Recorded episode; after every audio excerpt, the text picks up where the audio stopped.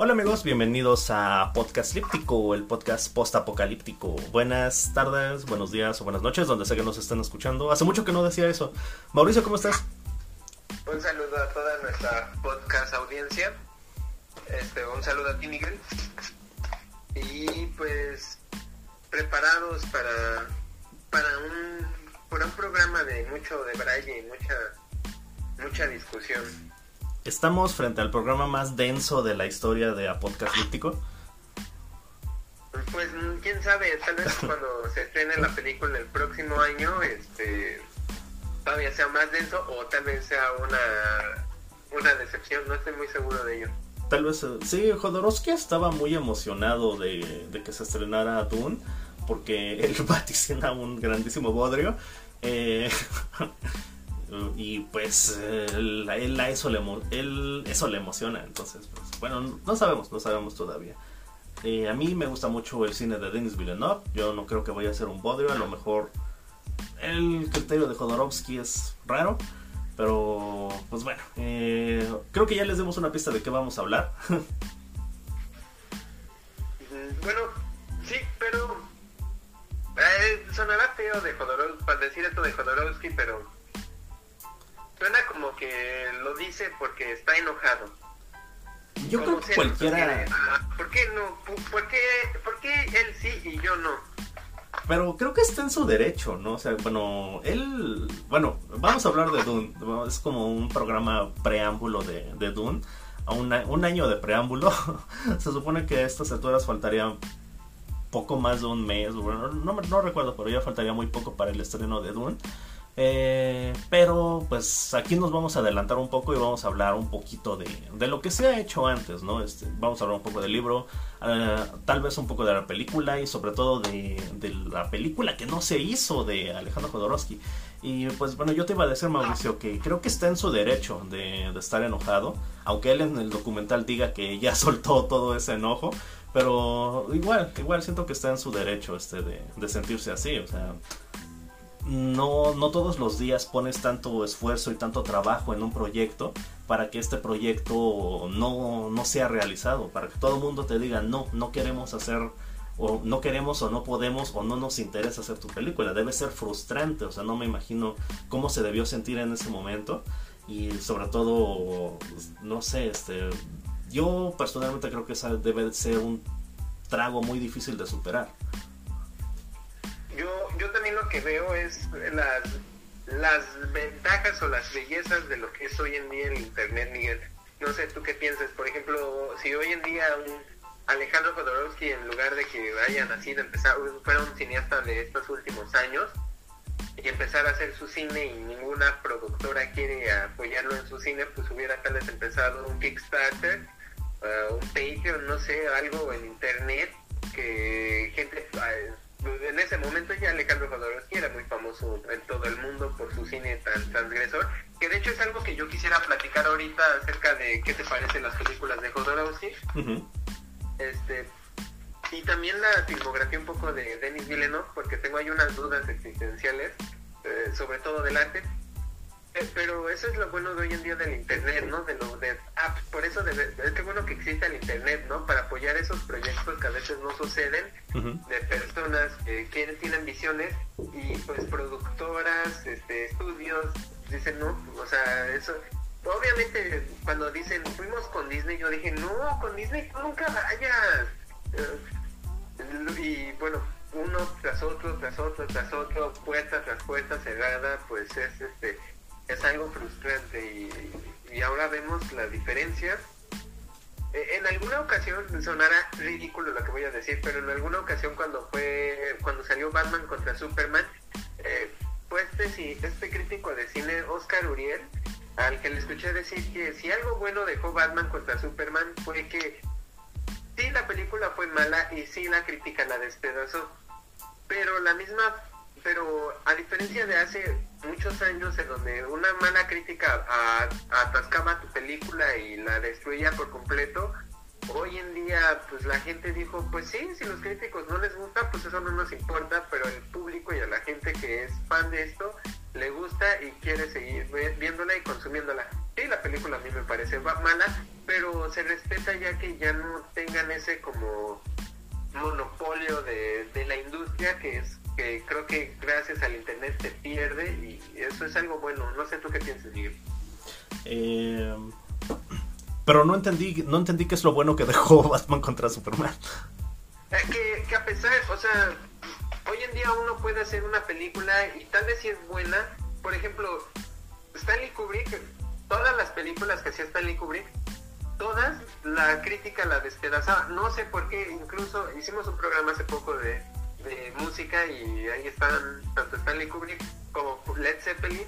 Y este y a Led Zeppelin también siempre le hacían bueno le hacían pedazos sus discos la crítica y, ya hasta como que después de cientos de años es casi bueno no cientos de años pero después de décadas es así como que la gente ah no sí un genio Stanley Kubrick no sí el primer el primer disco de Led Zeppelin una joya y Batman contra Superman, pues igual y no dejó nada bueno, pero al menos ya no tienen esa cuestión, esa, esa fuerza que tenía la industria o la crítica, en internet ha hecho que baje, o sea, pues sí es una mala película, pero al menos ya la industria, ya, ya la crítica ya no tiene la voz totalitaria de no, esta es una mala película, no vayan a verla y cancelaban funciones. Y en este sentido, pienso en Alejandro Jodorowsky con una película que si subiera, que si, si, cambiáramos las fechas de existencia de Alejandro Jodorowsky y en este momento él quisiera hacer Dune y ningún estudio se animara a hacerlo, él podría utilizar internet y, y, estar haciendo una campaña en internet por medio de Patreon o Kickstarter o yo qué sé, o simplemente haciendo videos en YouTube y diciendo depositen a mi cuenta y les juro que voy a hacer una película para que ustedes vayan a verla y eso es lo bueno de que creo que nos ha dejado en internet. Ah, ok, ok, ok, ok. Ajá. estaría, estaría buenísimo, de hecho, bueno, alguien debería pasarle el tip por si todavía le interesa. No sé, este, él, bueno, como él mencionaba en el documental, que que se puede hacer una muy buena película animada con todo el material que él reunió este, mientras conceptualizaba esta película, pues no sé, te, digo, si yo tuviera el cash suficiente, pues yo alzaría la mano, yo, yo la hago, yo la hago. este, entonces por ese lado, pues, pues sí está, está, está muy padre, ¿no? O sea, las oportunidades que te, eh, que te ofrece la tecnología de en la, bueno, la tecnología actual, eh, o las, las redes, las interacciones y todo eso. Eh, no, te digo, alguien debería pasarle el tip, porque pues, sí, sí estaría interesante. O las industrias que hoy en día han, nacido gracias también al Internet, como Netflix, que sí sé que ya existía desde hace mucho tiempo, pero, pero fue evolucionando hasta lo que es hoy que conocemos. Eh, igual Netflix, tú me lo has dicho, Miguel, se supone que Warner iba a utilizar una inteligencia artificial que les iba a decir, sí, haz esta película. No, no la hagas. Y, tú me y yo dije, y yo escribí en Twitter, eh, este, me acuerdo que dije, pero, se van a perder de joyas del cine que seguramente no, los, no las van a hacer porque saben que van a, no van a ser tan taquilleras, pero van a ser joyas de culto para dentro de 10, 20 años y, van a y la gente va a seguir viéndolas y hablando de ellas y tú me dijiste, bueno, pero, pero Netflix produce lo que sea. O sea, igual, si, si, si, si, si lo volvemos a poner los tiempos y Alejandro que ahorita quisiera hacer Dune, pues igual y ninguna productora se anima a hacerlo, pero Netflix, sí, a ver, vente, aquí está el dinero, hazlo. ¿Por qué? Porque necesitamos mucho contenido. No todo nuestro contenido es bueno, pero no importa, el chiste es que tengamos contenido. No sé si eso ya también es una como pensa una prostitución a, a, la industria, pero, pero pues al menos ya sale esta visión. Digamos que la, los fines eh, en, este, en este caso, el fin sí justifica los medios. Eh, ¿Por qué? Porque la finalidad de Jodorowsky, esto, apeguémonos al ejemplo, pues es producir su película. Entonces, pues digamos que si para eso tiene que recurrir a Netflix, que eh, bueno, depende, depende de cómo lo veas, ¿no? Pero para algunos sí es como lo más bajo de lo bajo, recurrir a, recurrir a Netflix para producir tu película, pero a final de cuentas es lo que el cineasta o el director pues es lo que está buscando, o sea, a lo mejor le quieres que se proyecte en cines y no se va a poder, se va, va a ser una proyección limitada, pero vas a poder hacer tu película. Eh, digamos que en el fondo todo, todo aquel que aspira a ser director o que ya es director, pues es realmente lo que estás buscando, contar tu historia, no importa si la van a ver en televisión, si la van a ver en su teléfono o si la van a ver en un cine, pero tú vas a saber que, que contaste tu historia. Eh, supongo que eso debería contar, o sea, a la hora de, de bueno, suponiendo, ¿no? Que Jodorowsky llegara con Netflix o que Netflix se acercara a él a decirle, pues vamos a hacerle la competencia a Warner y a Denis Villeneuve y vamos a producir tu película. Tenemos un año para hacerlo. sí, y, digo, pues Martin Scorsese sí lo hizo, o sea, ya nadie le quiso producir su película de de, de, Irishman y dijo, bueno, pues, ni pedo, aquí está Netflix y aquí está el dinero, hazlo. y lo hizo. Ya luego me, me, parece ridículo que Martin Scorsese salga a decir algo así como, no quiero que vean mi película en un celular. Señor, pues si la estás haciendo para medios digitales, pues, pues cómo no la vamos a ver en nuestro celular o nuestra tablet, no manches. O sea, en ese caso sí mejor que hubiera sido con una productora de cine, cine. Pero igual está, ah, está Alfonso Cuarón cuando hizo Roma, independientemente de la película, pues existió Netflix y existió el apoyo para que surgiera esta película. Creo que es algo que es muy, muy, muy bueno. Sí, sí sabes sobre todo que, bueno, no tengo la certeza para respaldar lo que voy a decir, pero a mí me da la impresión de que Netflix es menos intervencionista que el resto de los estudios. Se supone, se supone que el que realmente por eso me por eso tiene joyas así que no, no llenan pero no, no ganan tantos millones de dólares pero en los que realmente tienen la, la visión de cine de autor y como tú quieras y de lo que tú quieras es a 24 se supone porque hasta Netflix también pone como sus pequeñas condiciones ahí como y cosas por el estilo. Sí, pero no, pero no, por ejemplo con Scorsese, o sea, no, no se va a poner Netflix a decirle a un Martin Scorsese eh, cómo hacer su película o qué poner y qué no poner. Este, o en el David Fincher va a sacar, no, sí, sí creo que sí es David Fincher, eh, va a estrenar este, su próxima película, también va a salir directamente para Netflix. Eh, Alfonso Cuarón, pues que también pues ya había ganado varios premios, este también llega con Netflix y o sea, son directores a los que obviamente no va a decirles cómo hacer su trabajo.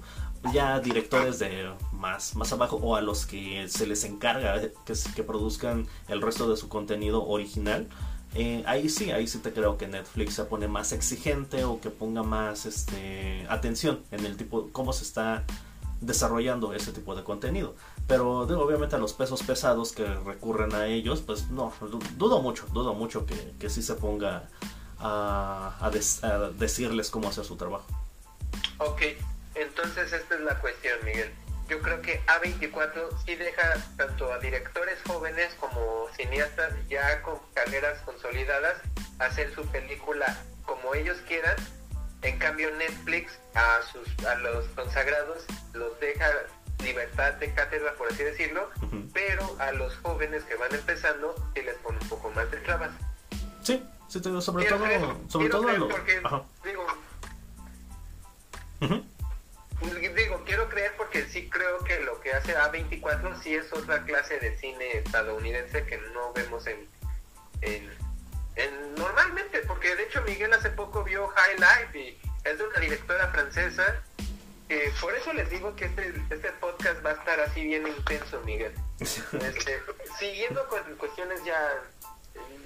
imagínate, ni siquiera hemos empezado a hablar de Dune, pero siguiendo con cuestiones de ciencia ficción, que sí me gustaría saber tu opinión de High Life y de la ciencia ficción hoy en día y de lo que se ha hecho en, eh, en cine. Ok. Eh, ciencia ficción eh, hoy en día. Bueno, hoy en, desde mi punto de vista sigue siendo un género muy dividido.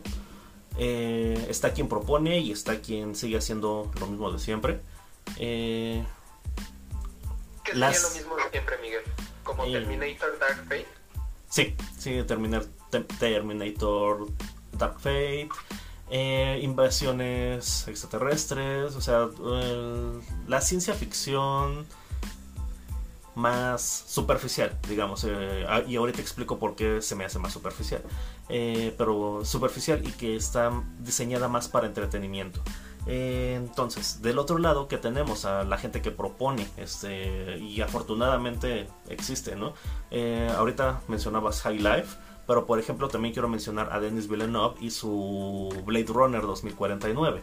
Eh, son este tipo de películas, o sea, que lo, a mí lo que más me llama la atención y lo que más valoro de, sobre todo de este tipo de películas es que no se utiliza la ciencia ficción para, bueno, como herramienta, o sea, no, no, no, perdón, perdón, perdón. La ciencia ficción se utiliza como una herramienta para explorar las emociones humanas, las emociones y los conflictos de los seres humanos. Eh, y sobre todo para dar una interpretación de, un tema específico, ¿no? Este, Villeneuve, por ejemplo, trata de retratar este, a los... Eh, a los personajes artificiales como Joy o este o el personaje de Ryan Gosling los desarrolla más como humanos, bueno, más cercanos a lo que debería ser un ser humano que a los mismos humanos. Por ejemplo, su jefa, la superior, la de la, la jefa de policía, eh, o sea, son pintan los humanos más fríos y, y este, desconectados de, de, su, de su humano interior que los personajes que se supone que son artificiales, como, como Joy, por ejemplo. O sea, Joy, este, interpretada por Ana de Armas, maneja una gama de emociones este, bastante buena. O sea, está, desarrolla muy bien y de repente sí, sí te preguntas, ¿no? O es un personaje artificial y por qué estoy tan encariñado con ella, ¿no? O sea, a fin de cuentas es solo un holograma. Eh, digamos que ese es el tema por el que se va Villeneuve con su Blade Runner.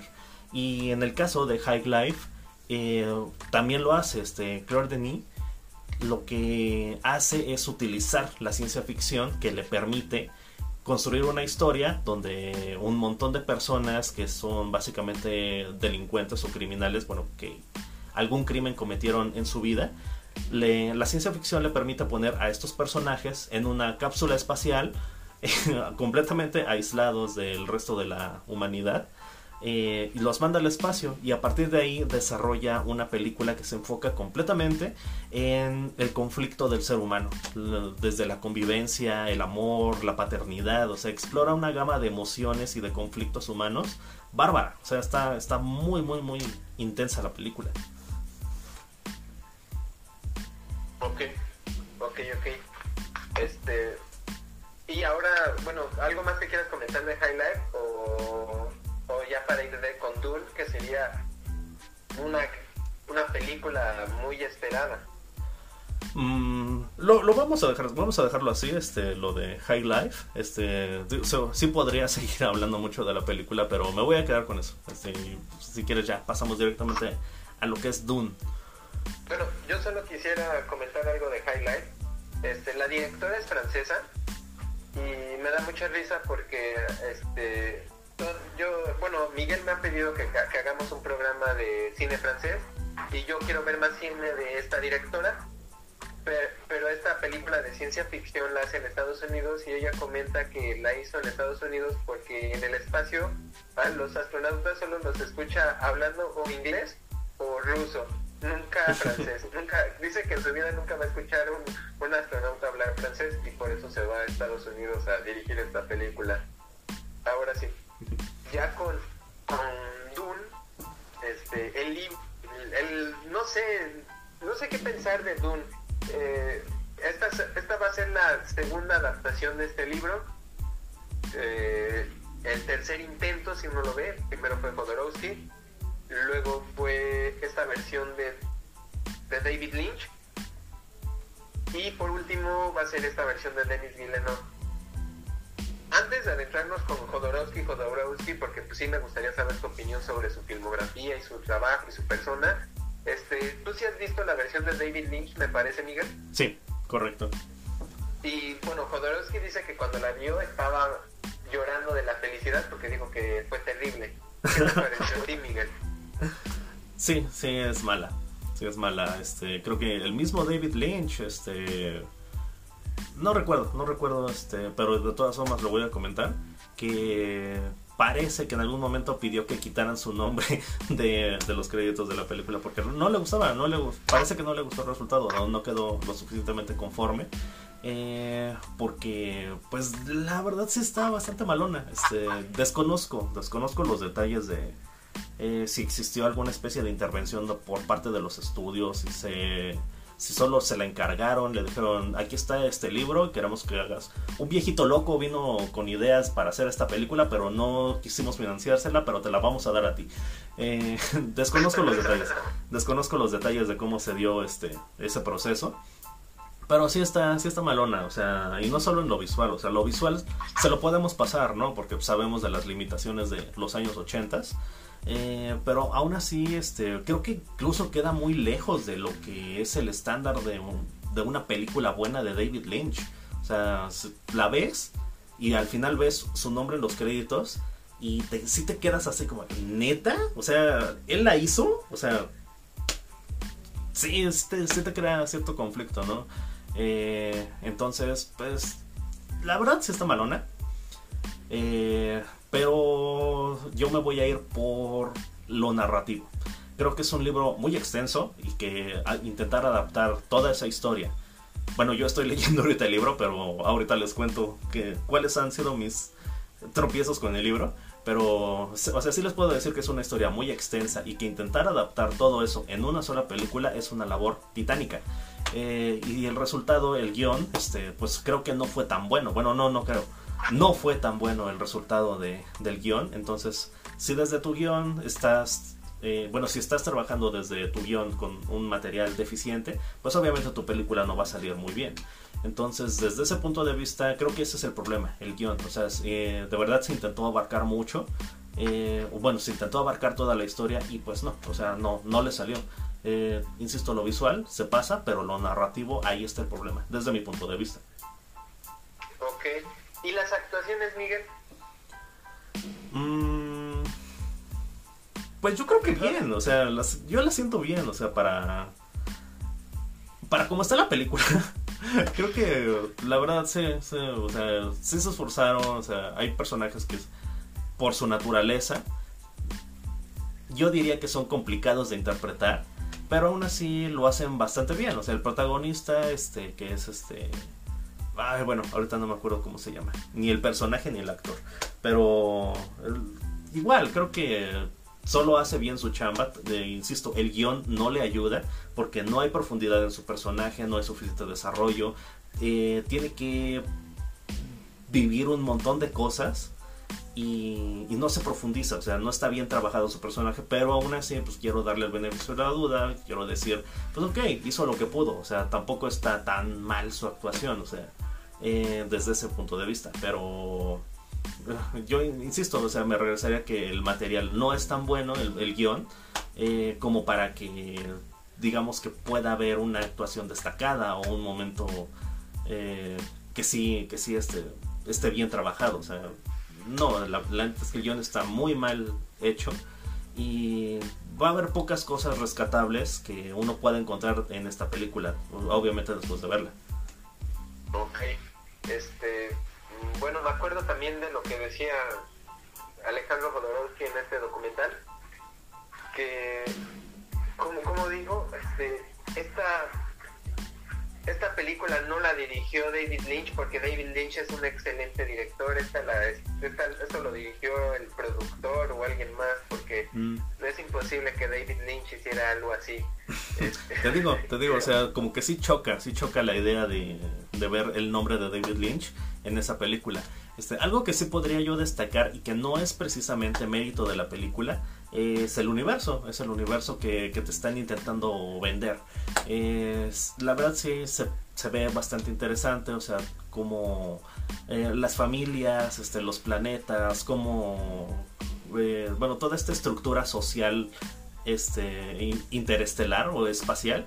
Es, eh, es, bastante interesante. O sea, si, si, quieres saber más de los personajes, quieres saber más de los planetas, de su cultura, de cómo viven, etcétera, etcétera.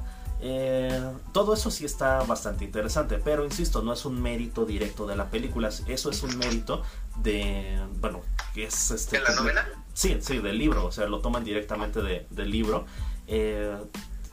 desde mi punto de vista no está bien aterrizado, pero la naturaleza misma de este universo es interesante, o sea, y aunque lo ves muy mal retratado, sí quieres saber más, o sea, digamos que eso para mí sería lo rescatable de la película.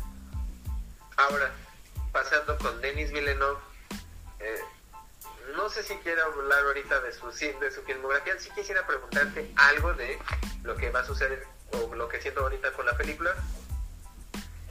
Pero yéndonos primeramente con Dune, ¿tú crees que Denis Villeneuve, si, si, si se puede resolver estos problemas de, de adaptación del guion, será una gran película? Oh, O sea, el gran fallo de la de David Lynch me dices que fue una- un pésimo guion. sí, Tal vez lo demás es pasable, pero, pero si hubiera sido un mejor guion, hubiera sido una mejor película. Ahora tenemos una- un director eh, consagrado, con una gran filmografía, un estudio que sí quiso aportar dinero, y, y so- solo hay un gran problema, que este universo es tan bastante vasto, con demasiadas cosas y con demasiadas cuestiones. Yo creo que hay otras, otros pequeños problemas por ahí, que sería el cast, pero eso ahorita lo pasamos a- a hablar pero si se condensara bien o se hiciera bien en un guion, sería una excelente película. ¿O me equivoco? Mm, en teoría, en teoría este sí tendría que ser una buena película, no sé si una gran película o como el mismo Jodorowsky hablaba de, de su versión de la película más grande de todos los tiempos. no lo sé, no lo sé. Yo en este momento sí le doy mi voto de confianza a Villeneuve a pesar del cast que le ensartaron. eh, Que igual eso ahorita lo hablamos porque yo insisto en que Warner le ensartó ese cast a la fuerza.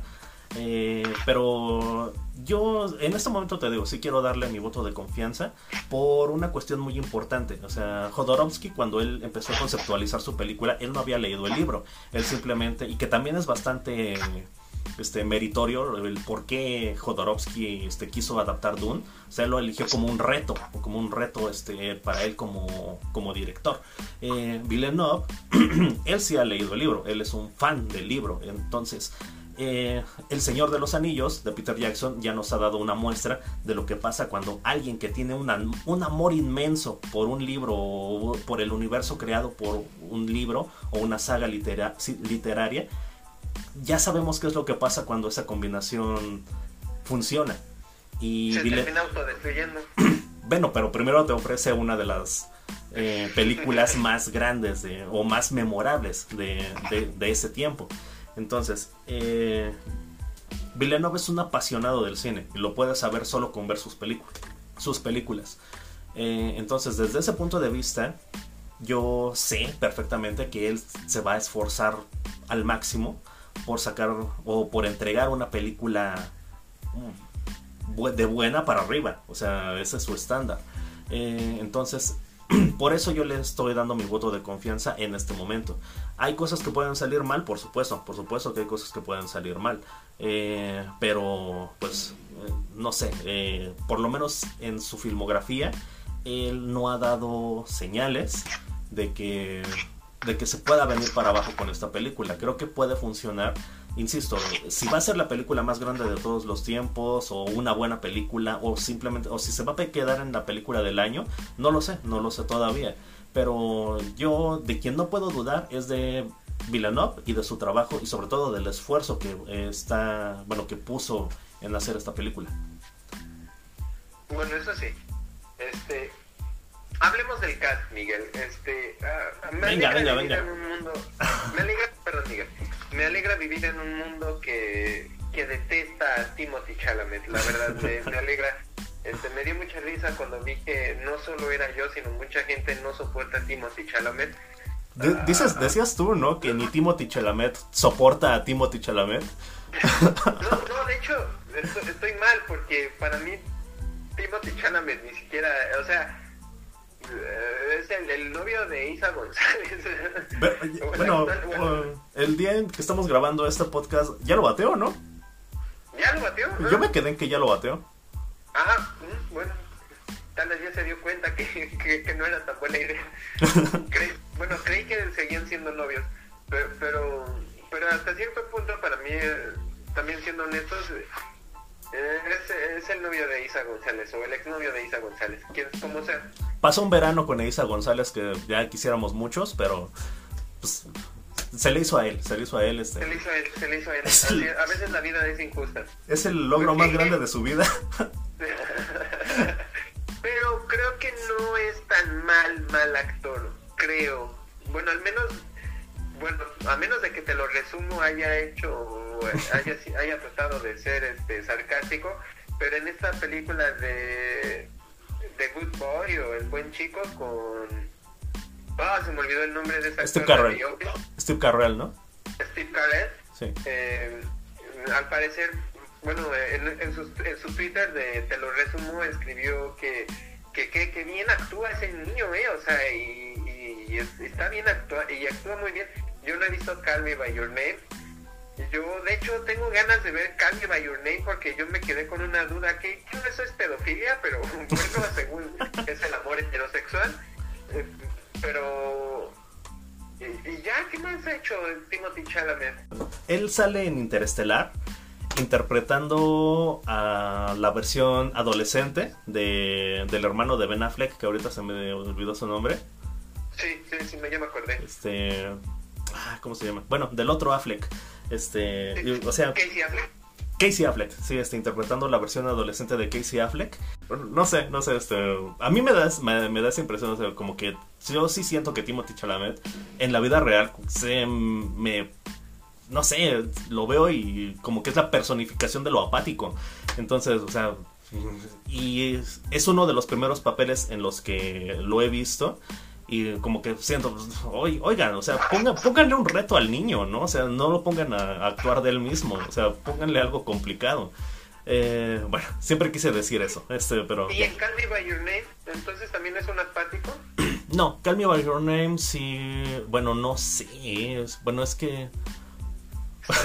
voy, a, voy a sonar bien gay, pero es que, o sea, si te ponen en el papel de te vas a enamorar de Army Hammer, o sea, ¿quién va a decir que no? O sea. Como el verano de fantasía con Eiza González, con, González en Cabo, ¿no? Sí, sí, básicamente lo mismo. Y en Mujercitas también sale en la, versión de Mujercitas de ah, Greta Gerwig, pero no sé qué, no he visto la película y no sé qué tan relevante sea su papel. Eh, creo que de hecho esa sí es la mejor actuación que le he visto. O sea, ahí no es ni apático, ni pedante, ni nada que se le parezca. Digo, porque hasta Army Hammer le hacía sus jetas. O sea, no sé cómo se atrevió. Pero, este, pero este, en Mujercitas, este, pues sí, es eh, digamos que es él anda tras del personaje de Saoirse Ronan durante toda la película. Yo de hecho pensaba que andaba con Saoirse Ronan, pero ya de, repente dijeron no, pues que pasó un verano con esa González. Pero yo preferiría a Saoirse Ronan, pero bueno, este ahí sí actúa, bueno, tiene una gama de emociones más amplia que, que otras de sus películas. Eh, o sea, ahí sí baila, este, este, es feliz, es, es, incluso es gracioso, incluso es gracioso en la película. Entonces, para mí creo que esa es la mejor actuación que le he visto.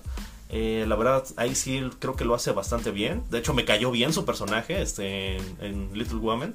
Pero hasta ahí, o sea, creo que sería... No es tampoco un personaje tan memorable, pero está ahí para apoyar, para apoyar al resto de los personajes que obviamente eh, el cast femenino es quien debe cargar la película, este y creo que como personaje de reparto lo hace bastante bien. Ok, y ese es el problema, ¿no? Un papel principal para un personaje, para un actor tan, tan apático, pues, está difícil, ¿no? La verdad sí está difícil. Sí, sí, justamente por eso me genera muchas dudas con Dune. O sea, no, no sé, o sea, el personaje de, el protagonista, este que ahorita se me olvidó el nombre, del personaje de, de, estas novelas de Dune.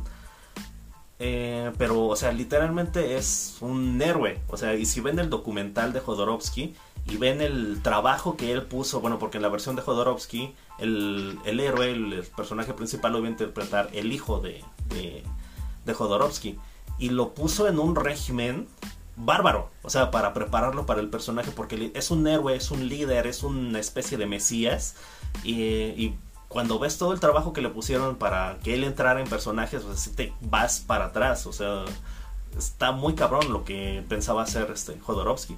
Y yo no veo a Timothy Chalamet ni como un héroe, ni como un líder, ni como un mesías cósmico. O sea, no, perdón, pero no lo veo así. Bueno, Ni, ni siquiera en los trailers, o sea, en los trailers, No. este, no, o sea, no, no lo veo en ese rol y tampoco le he visto suficientes aptitudes para, como para darle ese papel, o sea, no sé qué, qué especie de casting hizo frente a Denis Villeneuve o, en mi teoría, a- frente a los ejecutivos de, de Warner para que le dieran ese papel, o sea, creo que había otras opciones para interpretar este, a este personaje. ¿quién, quién te hubiera gustado como, como el personaje principal de Dune? Va a sonar muy choteado porque pues, ya tiene un personaje pesadísimo en este momento que interpretar, pero Pattinson, Robert Pattinson. sí. ¡Wow! Y bueno, sería interesante, supongo. Sobre todo después de que, después de verlo en High Life, eh, o sea, sí, o sea, creo que él sí, él sí daba el ancho para interpretar a... Este, ah, tengo que buscar el nombre. Ok. Bueno, es- eso está muy interesante, Miguel. Sería, sería, llama- sería muy llamativo.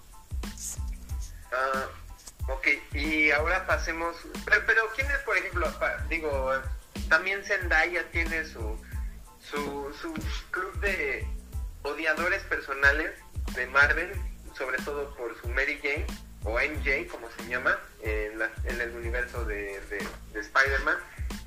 Ah, también se me hace una niña más, bastante apática y, bastante desconectada como de su realidad.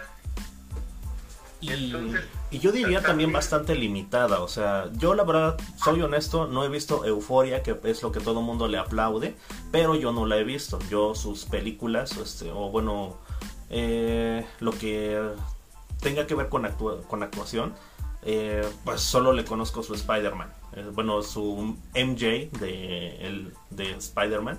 Y no, o sea, no me convence. Sé que es solamente una actuación, este, y es solamente un personaje, lo que conozco de ella. Pero, bueno, y tampoco me voy a aventurar a decir, es que no, no cubre con este todo el rango de, eh, de personaje para interpretar este, este papel. La verdad es que no lo sé. O sea, yo me remito a lo que he visto de ella y no, la neta no, no me parece, no me parece que pueda eh, dar, este, dar más. O sea, no sé. Y tampoco, la verdad, otra vez voy a ser honesto, no pienso ver Euforia. Ya hemos hablado antes de series, o sea, ni Mauricio ni yo vemos series, entonces pues, dudo mucho entrarle a Euforia nada más para eh, revisar el rango actoral de, de Zendaya. Mm. Y luego, ¿quién vendría? Por ejemplo, Jason Momoa, este, ¿te parece un mal actor? No malo, pero también bastante limitado. Ahora que el papel que a él le tocó, pues tampoco es tan complicado de, de hacerlo. Pero eh, a mí me llama mucho la atención, o sea, que es Jason Momoa, que es como que uno de los consentidos ahorita de Warner, su Aquaman le fue muy bien y casualmente le dan otro papel en otra película muy importante de la misma compañía en, donde él interpreta a un personaje muy importante entonces no sé no sé o sea como que yo veo otras cosas por ahí o sea siento que eh, está en, en Dune más por una cuestión de contrato o sea pues tenemos a Jason Momoa pues vamos a explotarlo que realmente por por algo que bueno porque se gana el papel pues Pero, bueno, por ejemplo, también está Javier Bardem, Oscar Isaacs. Bueno, pero ahí sí ya estamos en los pesos pesados. Este, ellos, eh, Bardem, tanto Bardem como Josh Brolin, Isaacs. perdón, eh, quería comentarte porque pues, Josh Brolin trabajó con él en Sicario. Sí, Josh Brolin también está este, en, en Dune. Pero ellos sí ya son pesos pesados. Ahí sí te creo que sea un cast que se ganó el papel y sobre todo que, que Villeneuve sí los escogió. O sea, eh, pero bueno, ya cuando vean la película, este, o si ya vieron la película, este, sobre todo, bueno, la, la versión de David Lynch, entenderán este, el, lo que va a pasar con Oscar Isaacs. Eh, pero, bueno, sí, este, digamos que no va a ser, o sea, tienes a los pesos pesados, pero en papeles que que no van a repercutir, no van a repercutir, no tienen gran impacto dentro de la película. O sea, sí tienen impacto, pero no, obviamente no el mismo que el protagónico. Sí, claro, claro, claro, claro. Bueno, diablos. Este, ¿a, qué otros actores más hay en Dune, Miguel? Ah, estaba otra, otra mujer, no, ahorita no recuerdo su nombre, no sé si tengas en la lista del cast. Está, está Drax, este se me fue su nombre, pero Drax de Guardianes de la Galaxia. Ah, sí, sí, sí, este, de nuevo está este Batista. Ah, ándale, de Batista.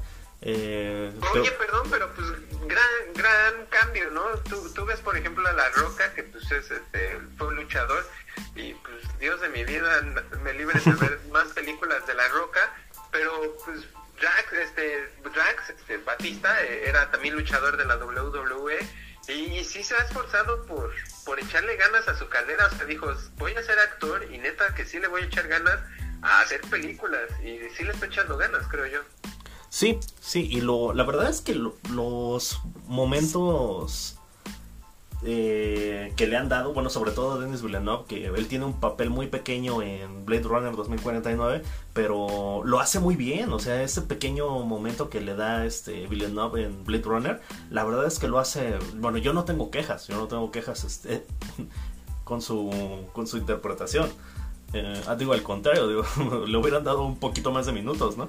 Pero la verdad es que ahí sí, te digo, es, tanto él como este Josh Brolin, por ejemplo, este, Oscar Isaac, este, por supuesto. Creo que sí, eh, ahí hablamos de actores que realmente sí están bien, que se bien en el, en el papel y en el cast de, esta película. O sea, si querías un cast que, que brillara, o sea, ahí, hasta ahí vas bien.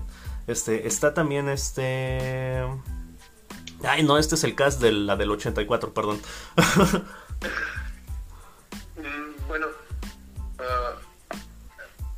¿Quieres seguir hablando de los actores o quieres que cambiemos ya de tema? Uh, refiriéndonos a Dur. Mm. Porque también hay algo que te quería comentar acerca de Denis Villeneuve y de esta película. Pero eh, quería pero quiero saber tu opinión. No, pues este, venga, venga, venga, este, lo, eh, a ver, este, cuéntanos cuál es tu opinión. Bueno, Ah, bueno, rápido, rápido, rápido, rápido. Es Rebecca Ferguson, este, la, la actriz. sí, y eh, ella sí, igual, la tengo que defender. Este, ella me parece también una muy, muy, muy buena actriz. A lo mejor ustedes, este, bueno, la mayoría del público la va a ubicar por las películas de Misión Imposible, pero yo la vi en este. Doctor Sleep, ¿no? Sí, Doctor Sleep, Doctor Sleep de Mike Flanagan, este, y lo hace bárbaro. O sea, es una villana increíble. Eh, entonces a ella sí también la tengo que defender. Este, creo que también está bien en el papel. Eh, y también, bueno, me parece que es una actriz en la que también pondría mi confianza cuando quieres construir una buena película.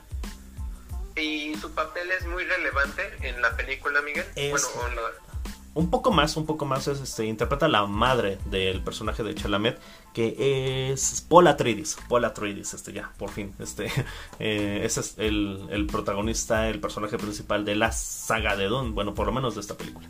Eh, sí, Rebecca Ferguson, este, interpreta, creo, sí, sí, a, su madre. Ok, ok, ok, ok, ok. Este, bueno, uh, ahora sí, Miguel.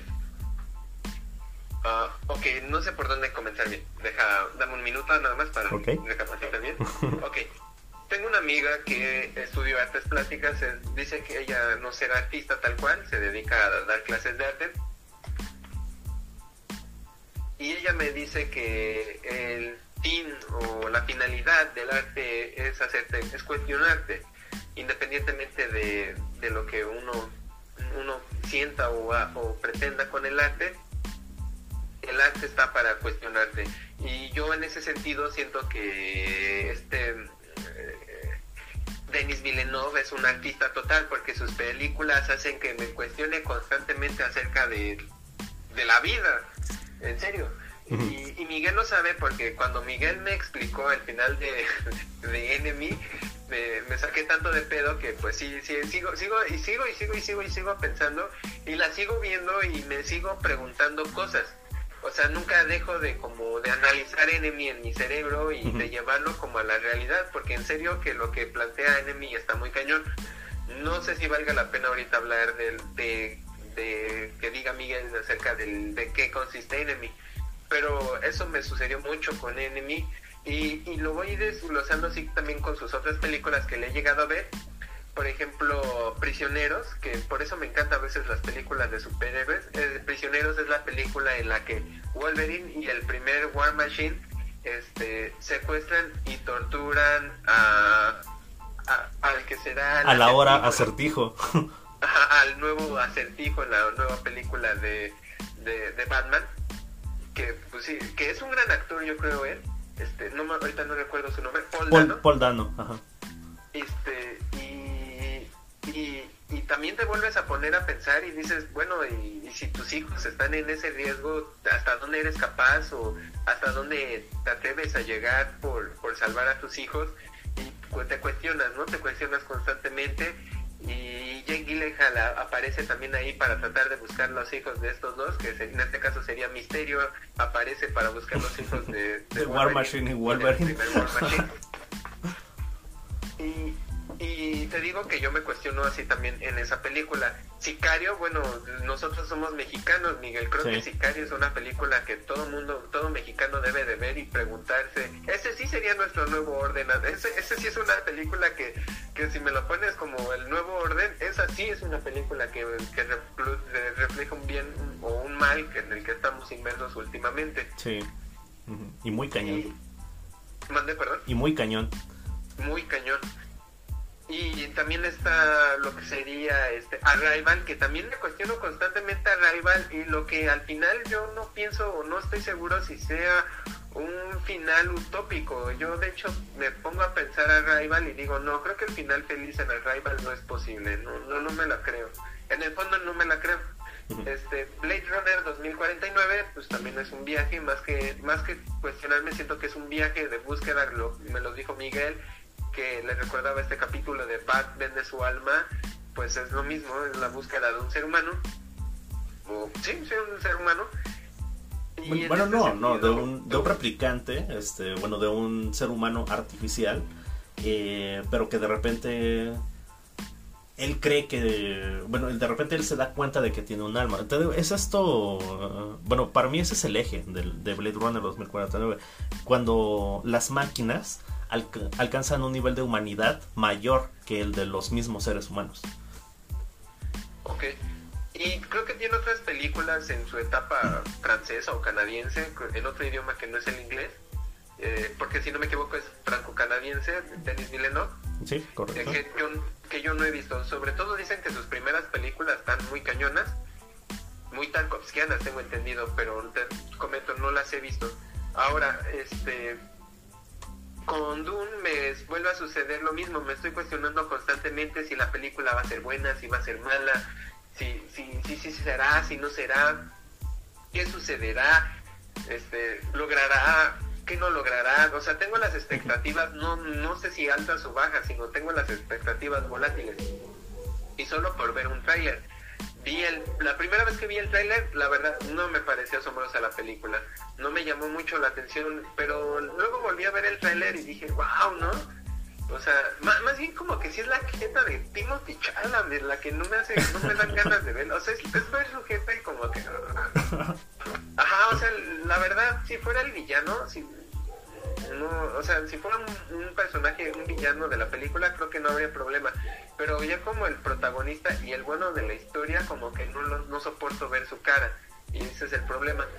Ahora, en este sentido, te, te comento, Miguel, que se me hace estratosférica la película. O sea, de repente dije, no, no salió bien esa canción de Pink Floyd, pero ya luego digo, no, es que sí, es que sí me llegó al final. O sea, es, es esta cuestión confusa y me tiene muy cuestionándome constantemente. Entonces, a lo que voy, Miguel, primero sería como para ti, literalmente, por eso dije que iba a ser un podcast muy, muy, muy, filosófico o, de mucho debate. Eh, ¿Tú cómo considerarías esta cuestión del arte, Miguel? ¿Tú, tú, ¿Tú dirías que el arte sí está para cuestionar o tú tienes tu propia definición de lo que sería el arte? Y cómo verías la carrera de Denis Villeneuve y en este caso si hablándote de si el trailer te llegó a cuestionar algunos puntos acerca de la película o de lo que podemos ver. Ok. Eh, no sé si el arte, bueno, si la totalidad de lo que consideramos arte, entiéndase música, literatura, pintura, cine, por supuesto, eh, esté diseñado o su finalidad este, sea, la, sea cuestionarte. Eh, según yo, no, según yo, no, sea, según mi concepto de arte, es que te mueva emocionalmente. O sea, para bien, para mal, para lo que sea, pero que te haga sentir algo. Eh, algo bonito, algo feo, lo que sea, ¿no? Pero el chiste es que eh, detone en ti una gama de emociones que, que no sé, que no eres capaz de sentir con ningún otra, con ninguna otro fenómeno, ¿no? O sea que por ejemplo, este, ver la pared de tu casa no te genera absolutamente nada, pero voy a pintar este mm, un óleo, este y quiero que este óleo detone en ti cierto tipo de emociones. Eh, para mí eso es el arte, este, emociones, emociones. Las emociones te pueden llevar a cuestionamientos, por supuesto, pero el cuestionamiento viene después, desde mi punto de vista. Eh, entonces, eh, para mí es eso, el arte son emociones, una, una canción, por ejemplo, ¿no? Este, por ejemplo, este, eh, cuando hablábamos de, Scarlett Johansson cantando, o sea, Scarlett Johansson cantando a mí me produce una gama de emociones infinitas. felicidad, este, etcétera, etcétera, ¿no? pero no me cuestiona, o sea, después de escucharla cantar no me lleva al cuestionamiento, sino que es simplemente algo que disfruto y que detona de mí este, un nivel de felicidad que no experimento con ninguna otra cosa. Y hasta ahí se queda. Y, o sea, no me digan que Scarlett Johansson cantando no es arte porque, porque sí lo es. entonces, eh, entonces eh, eh, eso con lo del arte. después que seguía la filmografía de Denis Villeneuve. Y más que la filmografía de Denis Villeneuve era el que te está cuestionando este tráiler este trailer te emocionó, te, decepcionó, no, no te generó nada. Me gustó el gusano. A todos amamos esa escena, la verdad. Creo que era lo que más que todo el mundo quería ver. Sí. Y todos, todos amamos esa escena. Sí, sí, la verdad. El gusano está muy chingón. y más allá de eso, no me generó mucho no me generó mucho. Este, no, en mi caso no tiene que ver directamente con, con Chalamet. Eh, bueno, creo que el trailer dice muy poco, considerando que yo ya vi la película de David Lynch.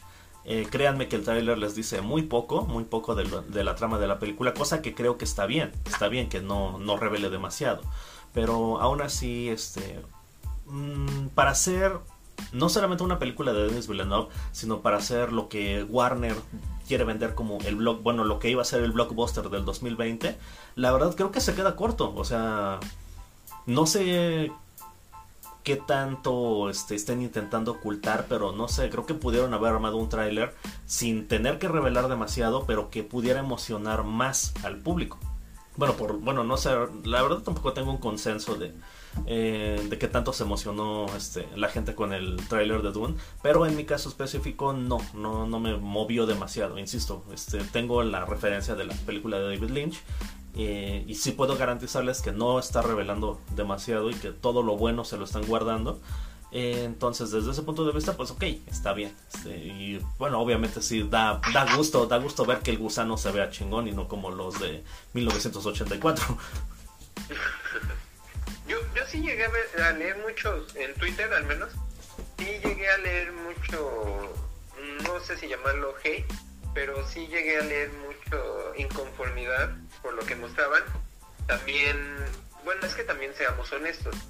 Ah, Denis Villeneuve tiene, lo acaba de decir Miguel, tiene, le encantan los libros y va a hacer su película, o sea, no, no va a tomar lo que ya hizo Jodorowsky para hacer la película que Jodorowsky nunca pudo hacer tiene su propia visión y sus propios deseos y sus propias metas en esa película.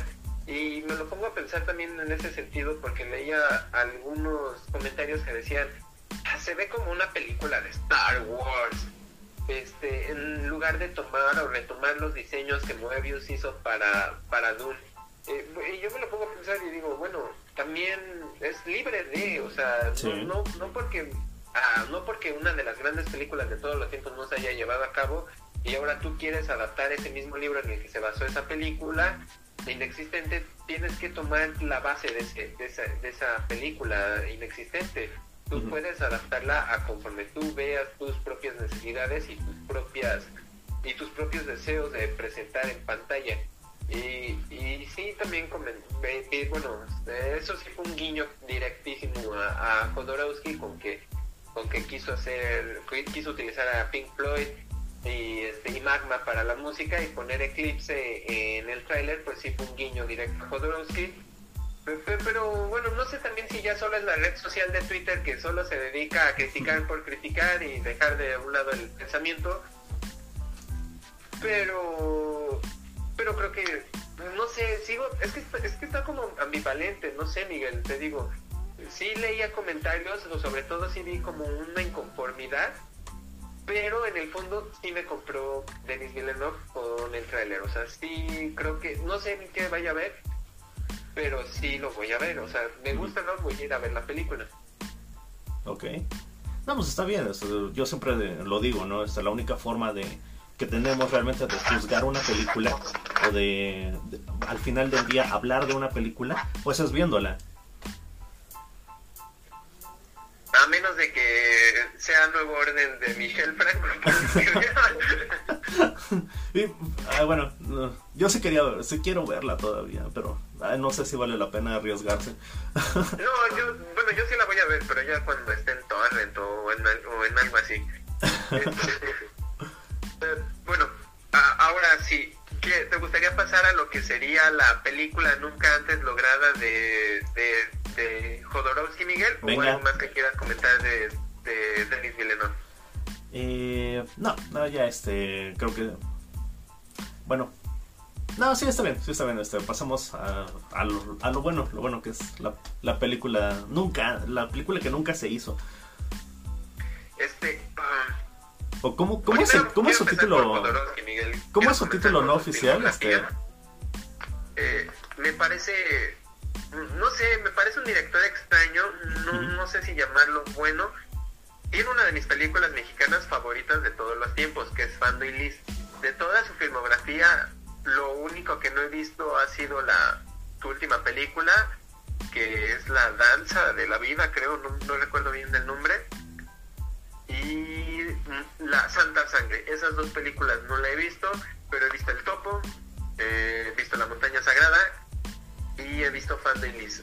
A mi favorita de esas tres que he visto, no sé si se me escapa alguna otra, creo que se me escapa una película, no estoy muy seguro.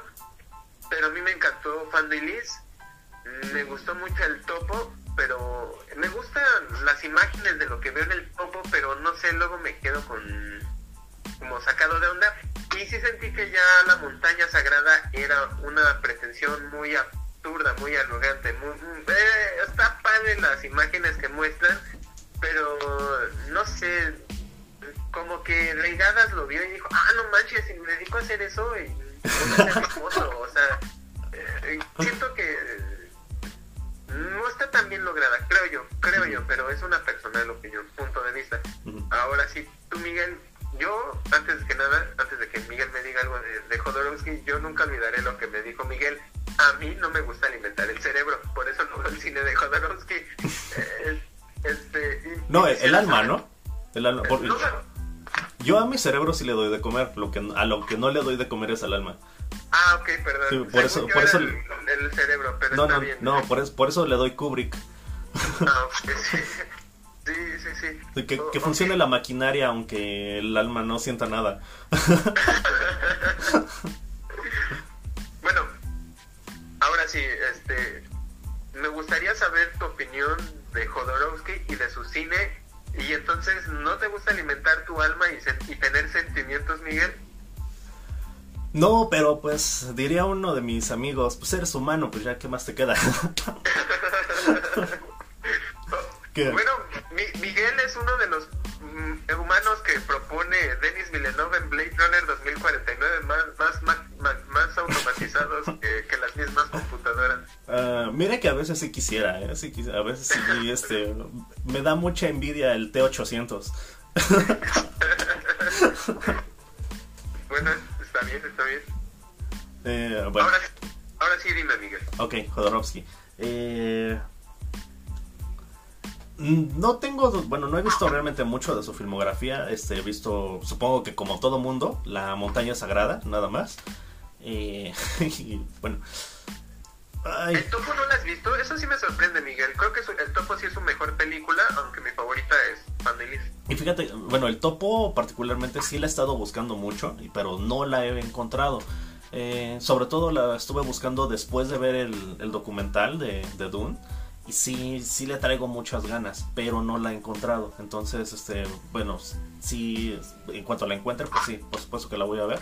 Eh, y pues digamos que mi referencia en, en este momento pues solamente es la montaña sagrada y pues bueno mi opinión de mi, mi opinión cambió de él o sea tengo una opinión de él antes y después del documental Eh, antes del antes del documental yo lo veía así, y sobre todo teniendo nada más la montaña sagrada como referencia.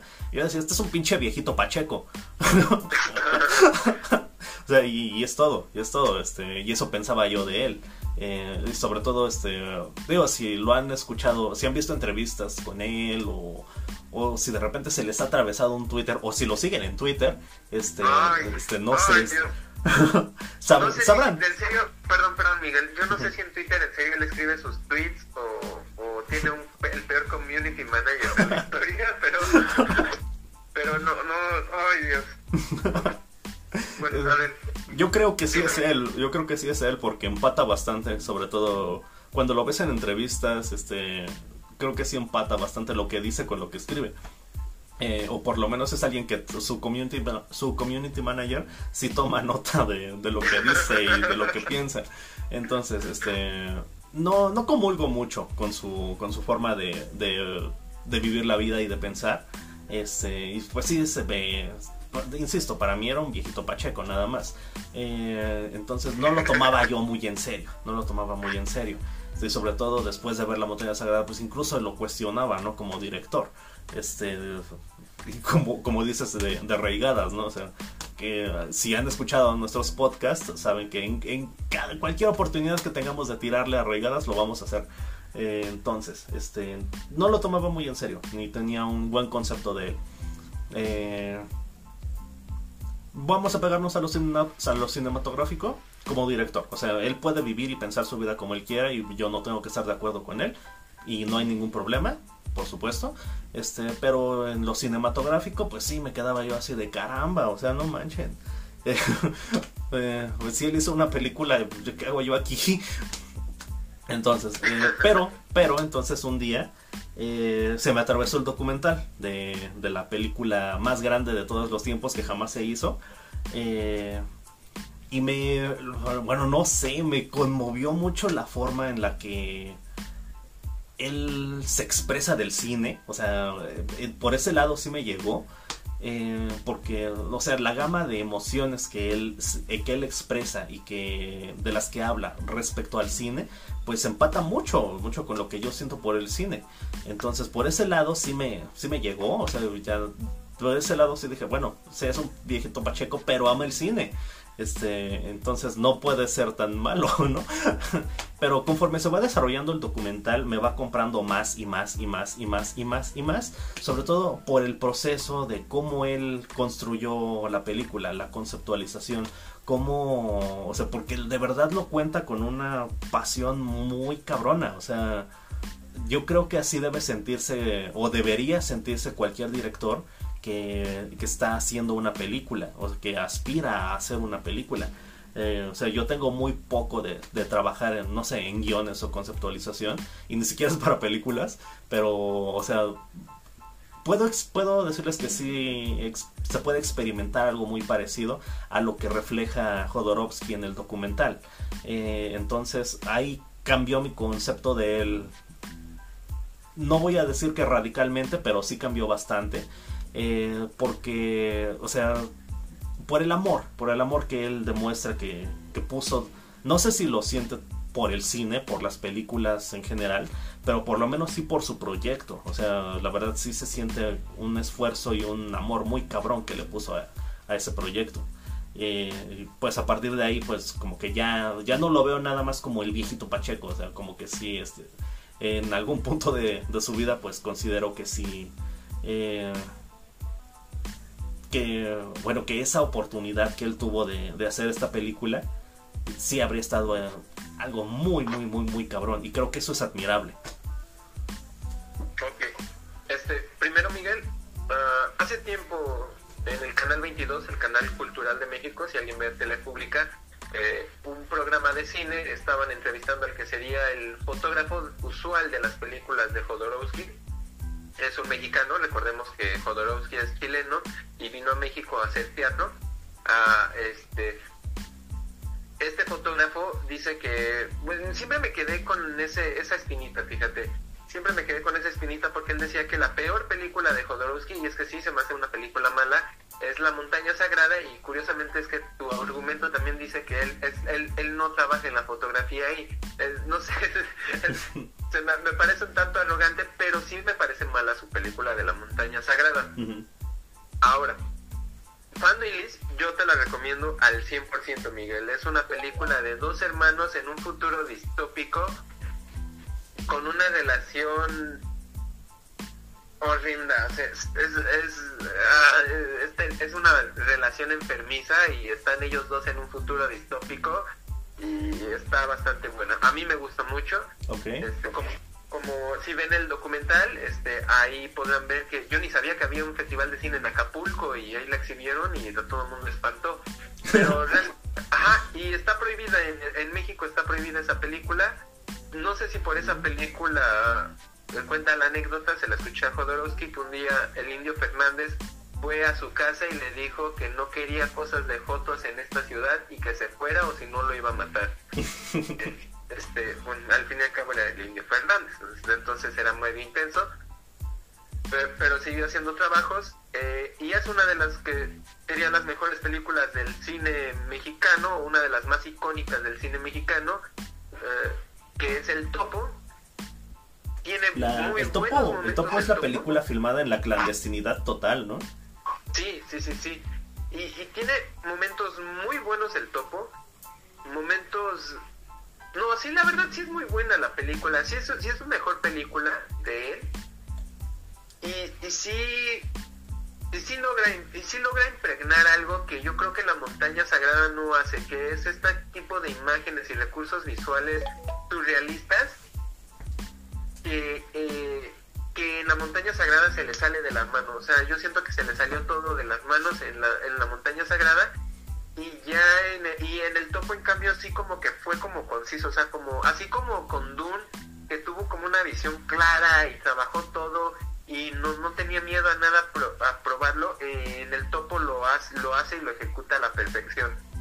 A mí me gusta mucho la película, creo que está muy bien hecha no sé, te digo, hasta, es, que si tiene, no, más que ese comentario que dices, Miguel, de que se me hacía un viejito Pacheco, luego lo sentía como medio pretencioso. Yo lo que siento con Jodorowsky es que me parecía luego medio pretencioso, medio arrogante sus, sus visiones, pero es que este documental sí llega y te impregna un ser humano que dices, güey, aquí estoy y esto era lo que yo quería hacer y esto amo y lo amo y lo quise hacer con todo mi corazón y, aquí está, ¿no? A diferencia de lo que, o sea, sí, por eso te digo que si igual tiene el peor community manager de toda la, de toda la historia de Twitter. O, qué pedo, qué pasó con ese Jodorowsky, ¿por qué no se ve? Sí llega a leer unos cuantos cuentos escritos por él, es un pésimo escritor. este, sí quiero leer sus, sus cómics, curiosamente yo sí quiero leer sus cómics, pero sus, sus libros son bueno, al menos los, cuentos que llegué a leer de él eran malos. Pero este lado tan humano, esta, este lado que te impregna, este, estos sentimientos que crea, de lo que habla, de lo que dice, pues, pues sí, sí me sorprende, ¿eh, Miguel, sí me sorprende porque, porque no lo veo así, eh, porque no veo que lo ejemplifica así en, en otras áreas de su vida, en este caso el Twitter, a, a lo que a lo que muestra o lo que nos muestra en esta película Así que esa es mi recomendación, Miguel. Yo te podría, bueno, en lo personal, insisto, mi película favorita de él es Pando y Liz. Su mejor película sí es El Topo. Sí es muy mala mi gusto La Montaña Sagrada.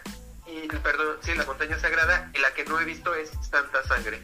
Ahí sí también la gustas ver, Miguel, me comentas porque yo no la he visto. Y su más reciente película.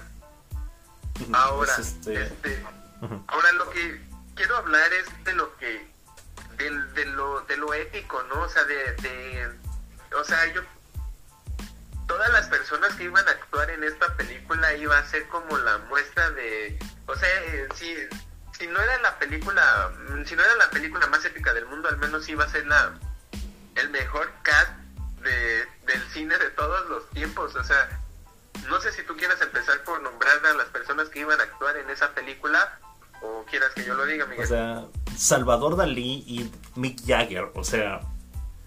Orson Welles. ¡Ay, Orson Welles! wow. Pero, pero eh, eh, también me, me muestra el genio y el talento que debe de tener un cineasta de verdad como él. Porque sí, Miguel una vez me explicó que el arte en el cine era que el director debe de conjugar a todas esas personas que están a su alrededor para em, ejemplificarlo eh, en la pantalla, o sea, convencerlos a todos. Y, fue uno por uno, por uno, por uno, convenciéndolos a cada una de estas, a cada uno de estos gente talentosa en el mundo para, para hacer esta película y para unirse en su visión.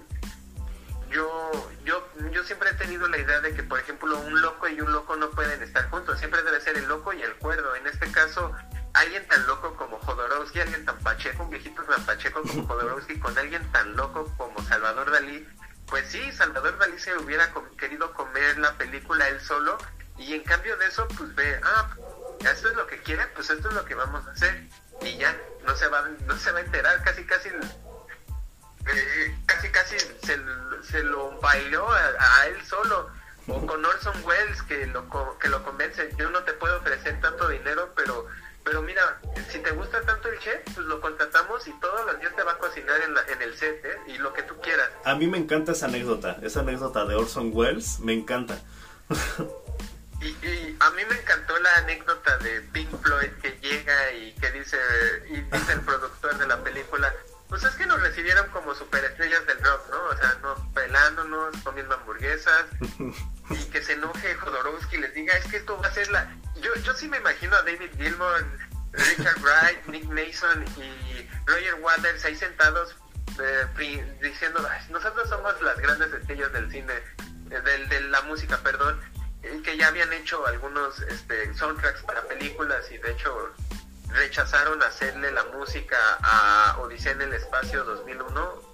Stanley Kubrick les ofreció hacer la música para su película y ellos lo rechazaron porque dijeron ya estamos haciendo mucho soundtrack y que estuvieran ahí comiendo y que llegara Jodorowsky y lo reclamara y les dijera esto esto va a cambiar la vida de todas las personas y ustedes solo están ahí comiendo hamburguesas qué, qué estúpidos son y se va y que se levanten a ver regrésate porque si queremos ser parte de algo que va a cambiar la historia del mundo pues sí es también es, es esta esta capacidad de ir con, conformando a, su grupo a, a, las personas para llevar a cabo algo tan tan tan único y, e irrepetible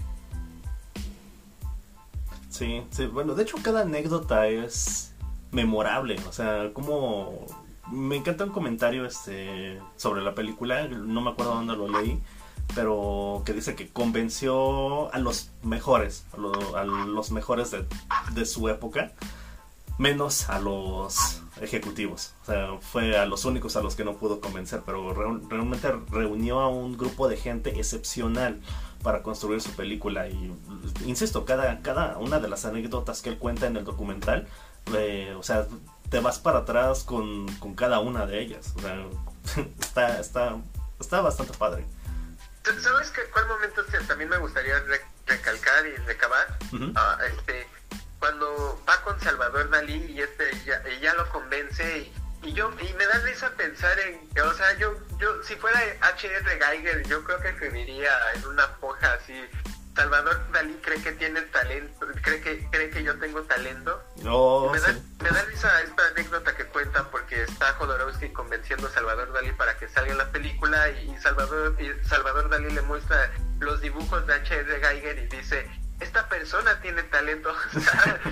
que, alguien, que alguien así y luego se lo diga a Jodorowsky y este diga, sí, sí tiene mucho talento, hay que hacer lo que sea parte de nuestra película, pues creo que es algo que, que, te, con lo que uno se siente completo, feliz, o sea, lo, lo, no, sea, como que lo logré, ¿no? O sea, una persona de este calibre ve que yo tengo mucho talento. Sí, sí, este, y pues no decepcionó, o sea, eh, a lo mejor, bueno, llegamos a esto después, pero sí lo quiero mencionar ahorita eh, como de todo este grupo excepcional de personas, bueno, principalmente hablando de, los eh, ilustradores este, que, él pudo reunir, pero Geiger, por ejemplo, este, o sea, él recién empezaba, no, no había trabajado en cine nunca, eh, es este Jodorowsky quien lo introduce en el mundo de la cinematografía y pues tiempo después él nos regala a el la madre de todos los monstruos de la ciencia ficción, el alien. O sea, y si te quedas así de, wow, o sea, yo, la verdad no sabía, o sea, yo en mi vida había leído este, la, la, historia de cómo se involucró Geiger en la cinematografía. Yo me enteré por el documental que así es como él entró a este mundo. Y o sea, que, que uno de tus héroes, porque pues la verdad sí es uno de mis héroes por el nivel de conceptualización y por haber creado uno de los monstruos más icónicos y de, de mis favoritos de, todo, de toda la historia del cine. Eh, o sea, para mí sí es impresionante la, la anécdota de cómo, cómo llegó él, cómo se encontró él con todo este mundo del cine. Sí, sí, sí, sí, concuerdo totalmente. Y no sé, es que en serio me da risa pensar, en serio me da risa pensar, digo, yo quisiera que alguien, uno de mis artistas favoritos, dijera, presentar el trabajo, mi trabajo a alguien más y dijera, esta persona tiene mucho talento, te la recomiendo. es algo así que yo digo, wow, o sea, wow, o sea, tú, fuiste recomendado por alguien como Salvador Dalí. O sea, así, así era el nivel de, epicidad en, en, esta película, así era el nivel de talento en esta película. Jean Giraud Moebius este, es, para algunos, tengo entendido, tiene el estatus de el mejor dibujante del siglo XX. Es este, ah, ese es el, se, se, supone que en el siglo XX no, no se podría decir que no hubo un mejor dibujante que Moebius eh, y todo el talento que él impregna y todo el diseño que él crea y todos esos mundos que él, hace este, son, son también inigualables.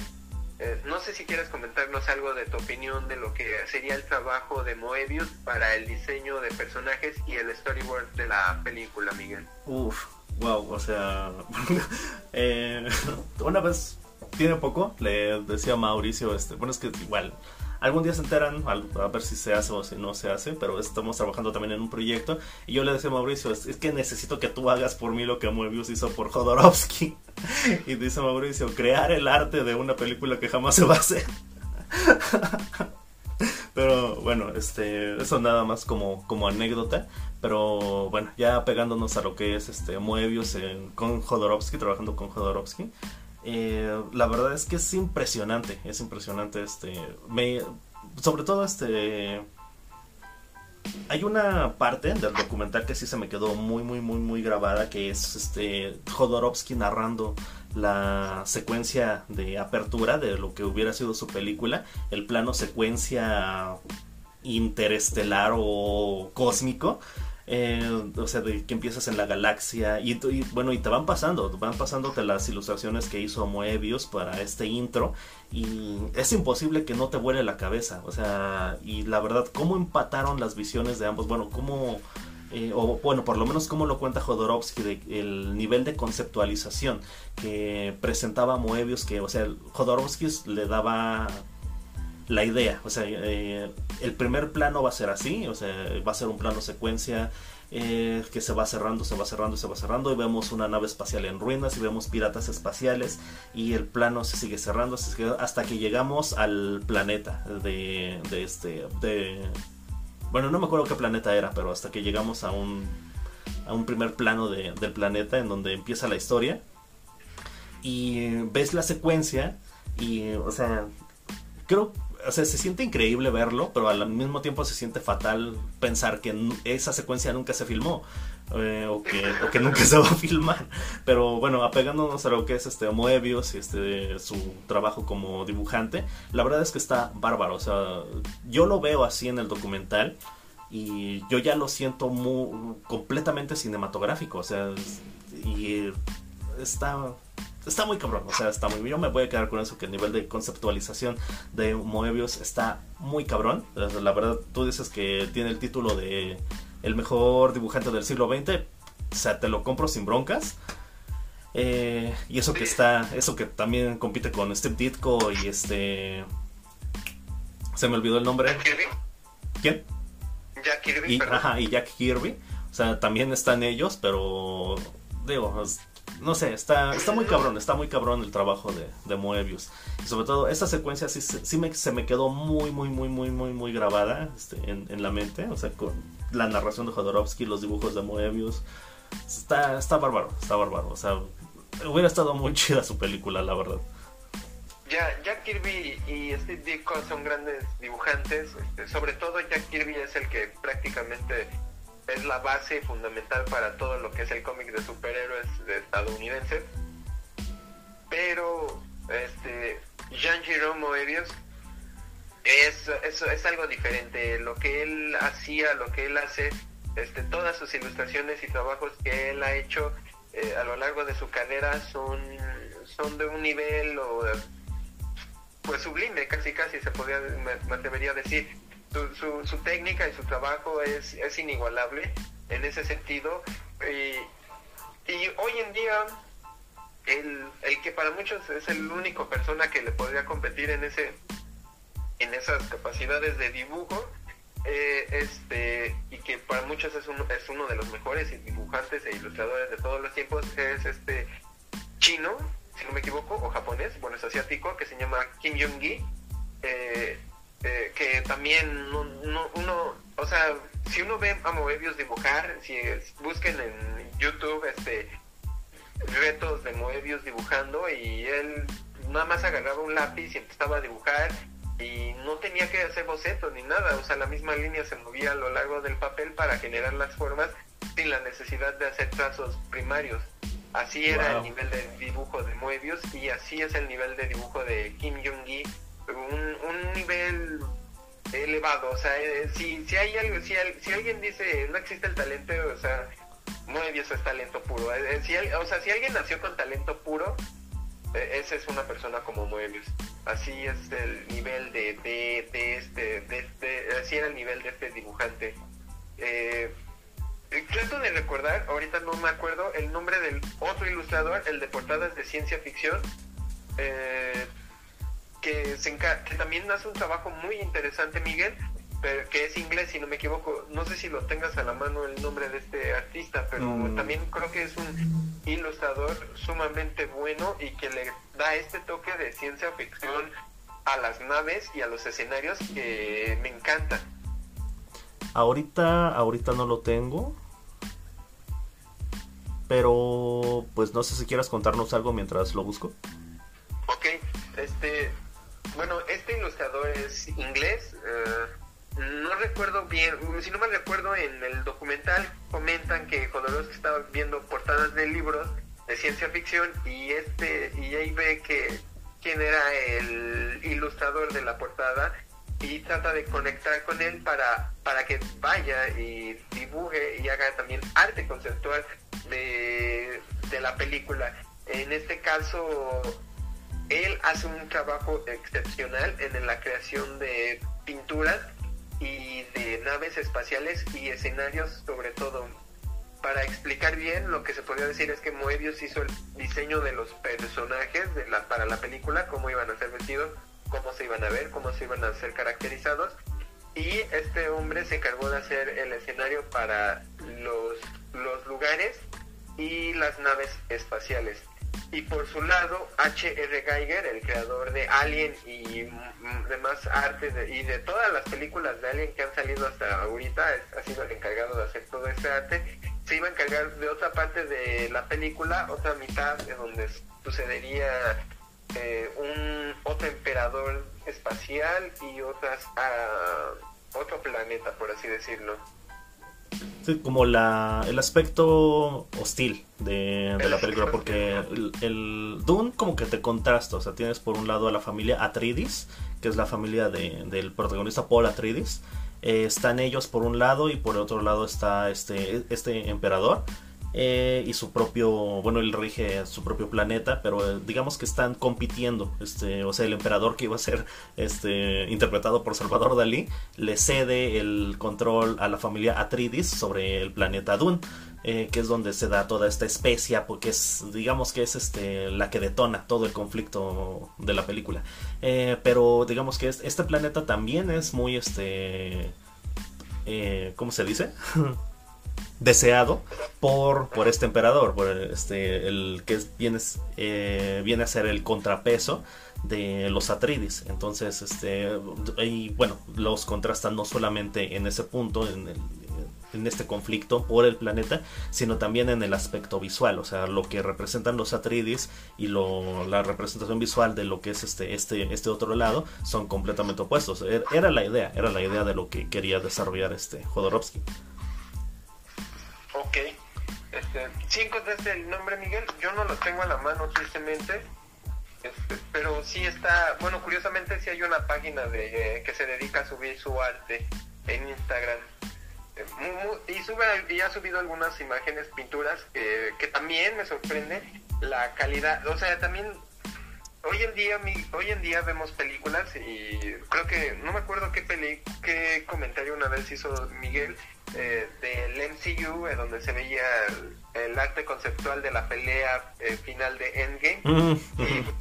y, este y pues tú ves esa y todo ya es por computadora, todos los ilustradores por computadora, todo se le toca 20.000 imágenes.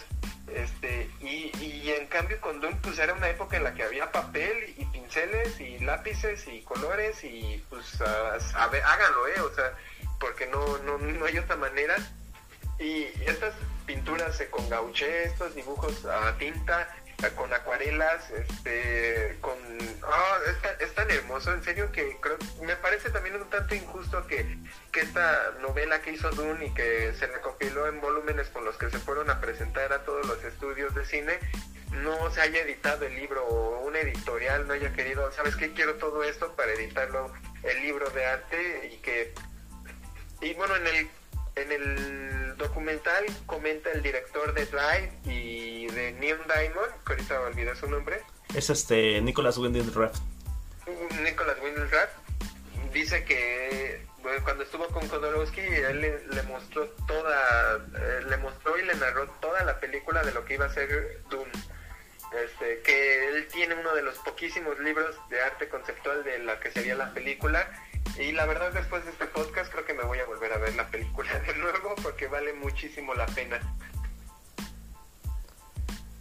Mm, híjole, fíjate que no, no encuentro el nombre. Bueno, se los debemos, luego lo, lo, investigaremos.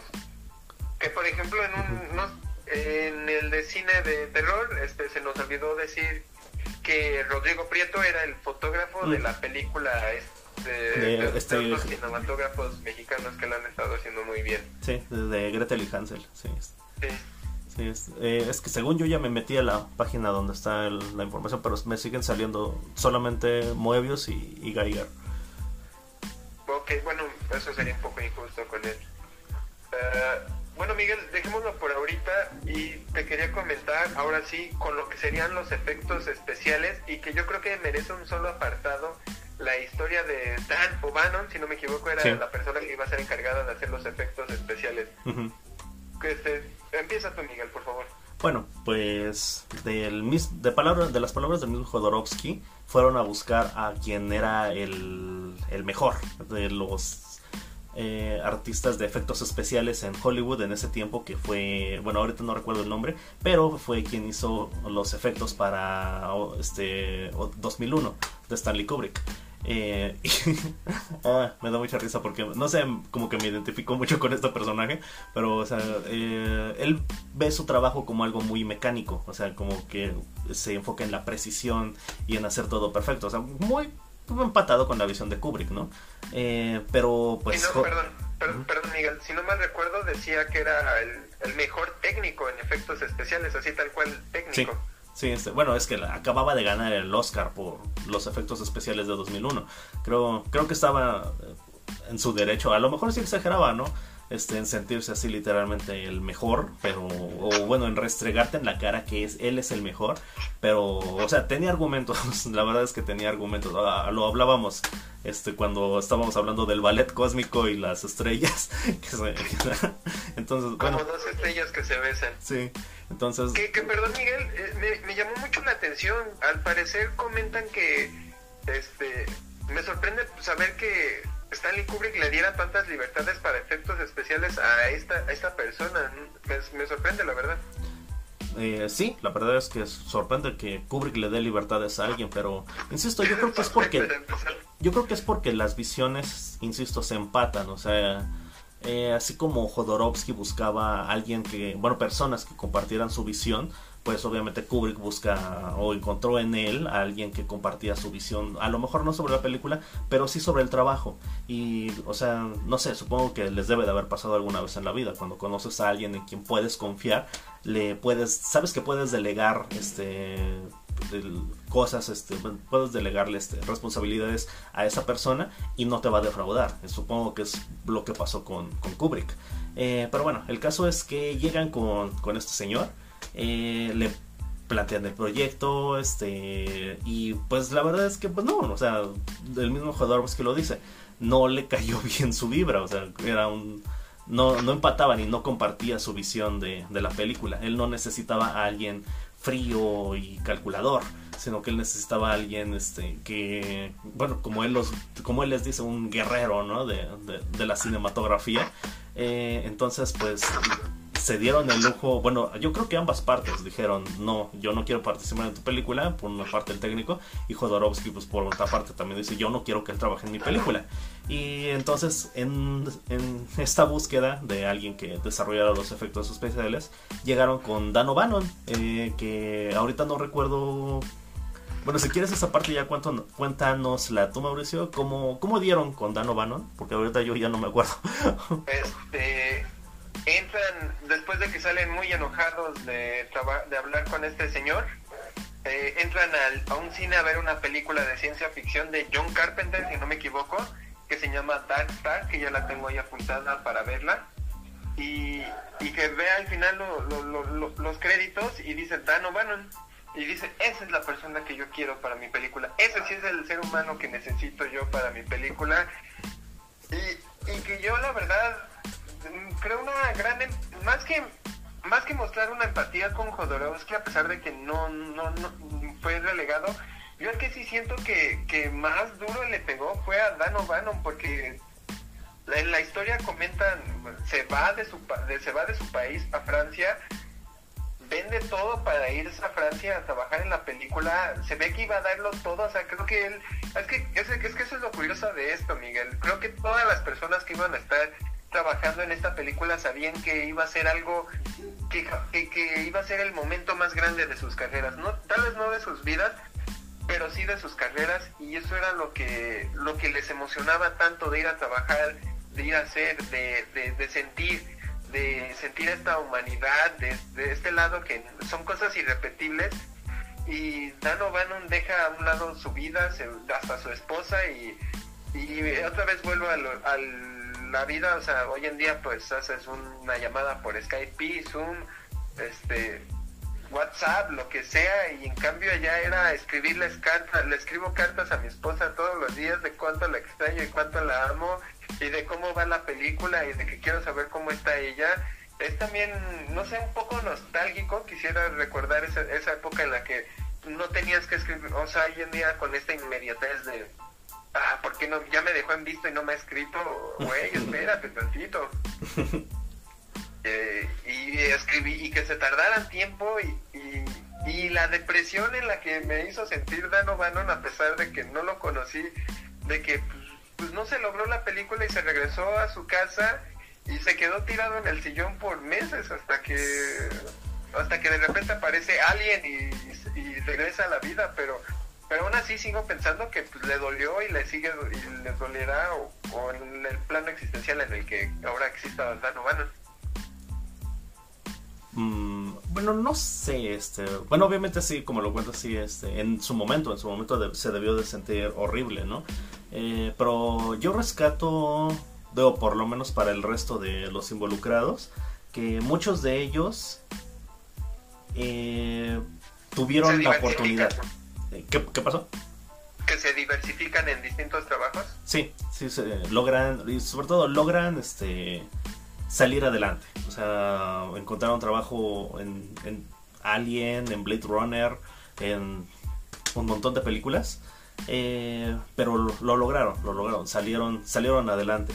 Eh, pero Jodorowsky, ah, o, sea, ah, no sé, insisto en que debió sentirse horrible y que hasta la fecha tiene todo el derecho de seguir sintiéndose mal. O sea, si él en algún momento quiere sentirse triste, creo que nadie tiene un argumento válido para decirle, oye, no, no te pongas así, pues ya pasó, fue hace 30 años. No, no, no, no, no, no, no. Eh, déjenlo en paz, déjenlo que se sienta mal. Si quiere que Denis Villeneuve fracase, déjenlo que se sienta así. Al, resto del mundo, pues no nos compete cómo, cómo se pueda sentir él. A lo mejor yo sí espero que la película de Villeneuve salga bien. Eh, pero eso no me da el derecho de decirle a él, oye, pues échale porras, o está haciendo la película que tú nunca pudiste hacer. No, no, no, no, no, déjenlo en paz. ok, sí. Bueno, es que no sé, luego como que también, bueno, es que uno luego dice y, ay, pues suena muy ardido Jodorowsky, pero pues es que está enojado, y, y la verdad sí, eh, sí es feo, la verdad, lo que, o sea, yo no entiendo cómo ningún estudio después de ver quiénes iban a actuar, quiénes iban a hacer, qué, personas estaban involucradas, dijeron, ¿sabes qué? Es que sería un estúpido si no hago esto. Y eso me lleva a una pregunta, Miguel. Este, eh, ¿qué, es lo más grande de esta película? ¿El mito que se crea a, partir de que no existe esta película? ¿O, crees que todo, si crees que si hubieras si, si, si un estudio si hubiera lanzado a hacer la película, tal vez no hubiera sido realmente la gran película que todo el mundo pensaría. No sé, ¿tú, ¿tú qué opinas, Miguel? Si nos apegamos a la teoría, eh, iba a ser una gran película. O sea, insisto, el... Eh, Jodorowsky solo nos narra una parte, o sea, específicamente el plano secuencia de apertura de la película y yo con eso ya me fui para atrás. O sea, esa secuencia de apertura me hubiera volado a la mente por completo. Y, o sea, estamos hablando solamente de la introducción. Eh, o sea, ¿quién, ¿quién más? O sea, hasta ese momento, recientemente, y de hecho es un recurso poco utilizado. O sea, no, no hay muchas secuencias así que, que, existen en el cine. Bueno, de hecho yo no recuerdo ninguna. Tal vez recuerdo una un poco en Wally, pero no la recuerdo muy bien. Eh, bueno, no recuerdo si se parece a lo que plantea Jodorowsky, pero, o sea, yo con eso ya, ya este, se la compro, se la compro que hubiera sido una gran película, muy, altamente memorable. Eh, y si me dijeran, este, tienes la oportunidad de ir al universo paralelo donde sí se filmó la película de Jodorowsky, eh, pero cuando regreses a tu universo no vas a recordar haberla visto, sí lo hago. wow. Oh, eso está muy cañón. Ah, bueno, es que no sé, Miguel, también esta es una gran duda. Se, se, se, se, se exalta por algo que no, existió, pero en su mito, en su fracaso, eso es lo que también la, la, la convierte en algo de culto, o sea, algo inexistente que es de culto y que llama mucho la atención. Sí. Pero no existió y siempre existirá la duda. Tal vez no hubiera sido tan buena, tal vez hubiera sido todavía un mejor de lo que uno hubiera pensado. Uno no nunca lo sabe. Digo, también este Windel, perdón, ¿cómo se llama? Windel el director de Drive y Neil Diamond. Ah, este, Nicolas, Nicolas Wendy Ram. Nicolas Windel pues que diga, no, es la mejor película que hubiera existido de todos los tiempos, pues también pues son declaraciones fuertes de un director de cine comprobado. Sí. Entonces es, es, es, muy, es muy bueno, la verdad, la verdad. No sé, no sé, no sé qué pensar sobre todo sobre si fue bueno que no existiera o que sí existiera. Eh, Es algo muy, muy, muy difícil de pensar. Es muy complicado, sí, de hecho, porque sobre todo cómo te plantean el final, el final del documental, eh, que mucho de lo que eh, conocemos actualmente y que nos encanta, o sea, Alien, Blade Runner, básicamente la base de la ciencia ficción de, de, de los años, bueno, de posterior, Star Wars, o sea, Star Wars no existía, este, o sí existía, no me acuerdo, pero... No, este, recuerda, bueno, recordando Miguel, hasta ese momento la ciencia ficción era un género de clase B, o sea, era inferior, y la única gran película de ciencia ficción en el cine estadounidense era Odisea en el Espacio 2001. Ah, ok, ok. Oh, cierto, cierto, cierto. Este, entonces, digamos que uh, sí, todo, bueno, una muy buena parte de las películas y de la ciencia ficción que hoy consumimos y amamos, eh, vino, se derivó del fracaso de esta película. Entonces, la verdad, sí es complicadísimo poner todo en balanza. Eh, o sea, por ejemplo, lo que te planteaba yo, o sea, que cambiaría mi memoria por eh, ver una vez la película de Jodorowsky. Eh, o sea, a lo mejor, o sea, sí quiero verla, sí, o sea, sí me da una curiosidad inmensa ver cómo hubiera quedado su película. Pero por otro lado, pues está, si se hubiera, en ese universo paralelo, existe esta película, pero no existe Alien, no existe Blade Runner, no existe Star Wars. Eh, ¿Cómo cambia eso tu universo o tu vida? O sea, porque, o sea, dudo mucho que Jodorowsky, después de hacer esta película, se hubiera planteado adaptar el resto de las novelas, sobre todo por cómo cuenta él que iba a cambiar drásticamente el final. Entonces, él, él iba a hacer su película y después iba a seguir con su vida. ¿Y qué, qué va a pasar con los demás? No sé. Ahí háganle como puedan, busquen trabajo en donde puedan. Eh, ¿Cómo hubiera cambiado de forma radical el panorama cinematográfico si se hubiera hecho esta película. O sea, no, no lo sabemos, no lo sabemos. Sabemos que gracias a que su película fracasó, existen muchas de las películas que nos encantan. Eso, eso sí es seguro. Pero, insisto, es muy complicado poner en balanza ambas cosas. Sí, sí, sí, sí. Y lo entiendo y lo comprendo a la perfección. Sobre todo, Por eso es sab- la gran duda. ¿Sabes qué se me hace malísima onda? O sea, de- este, decir, gracias a que este hombre fracasó, yo puedo ver Ali- Alien o sea, y, y Ridley Scott siguió haciendo películas hasta degenerar por completo el- la trama de la película.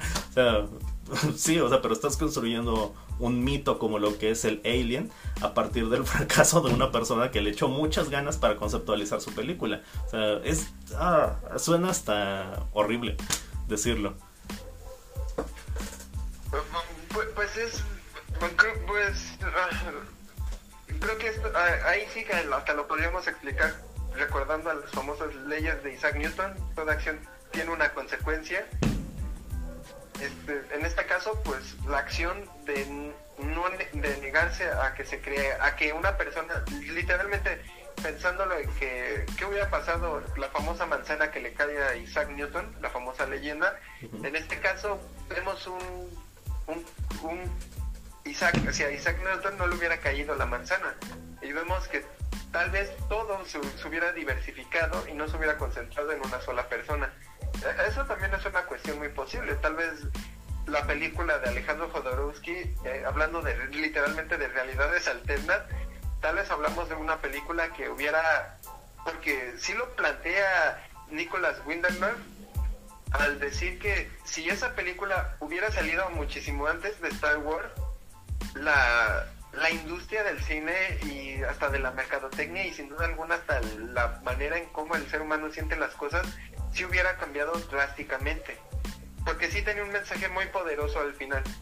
Y, y no era un producto mercadológico en el que se ha convertido ahora Star Wars o en el que incluso su mismo director y creador veía algo que podría ser un producto mercadológico a gran escala.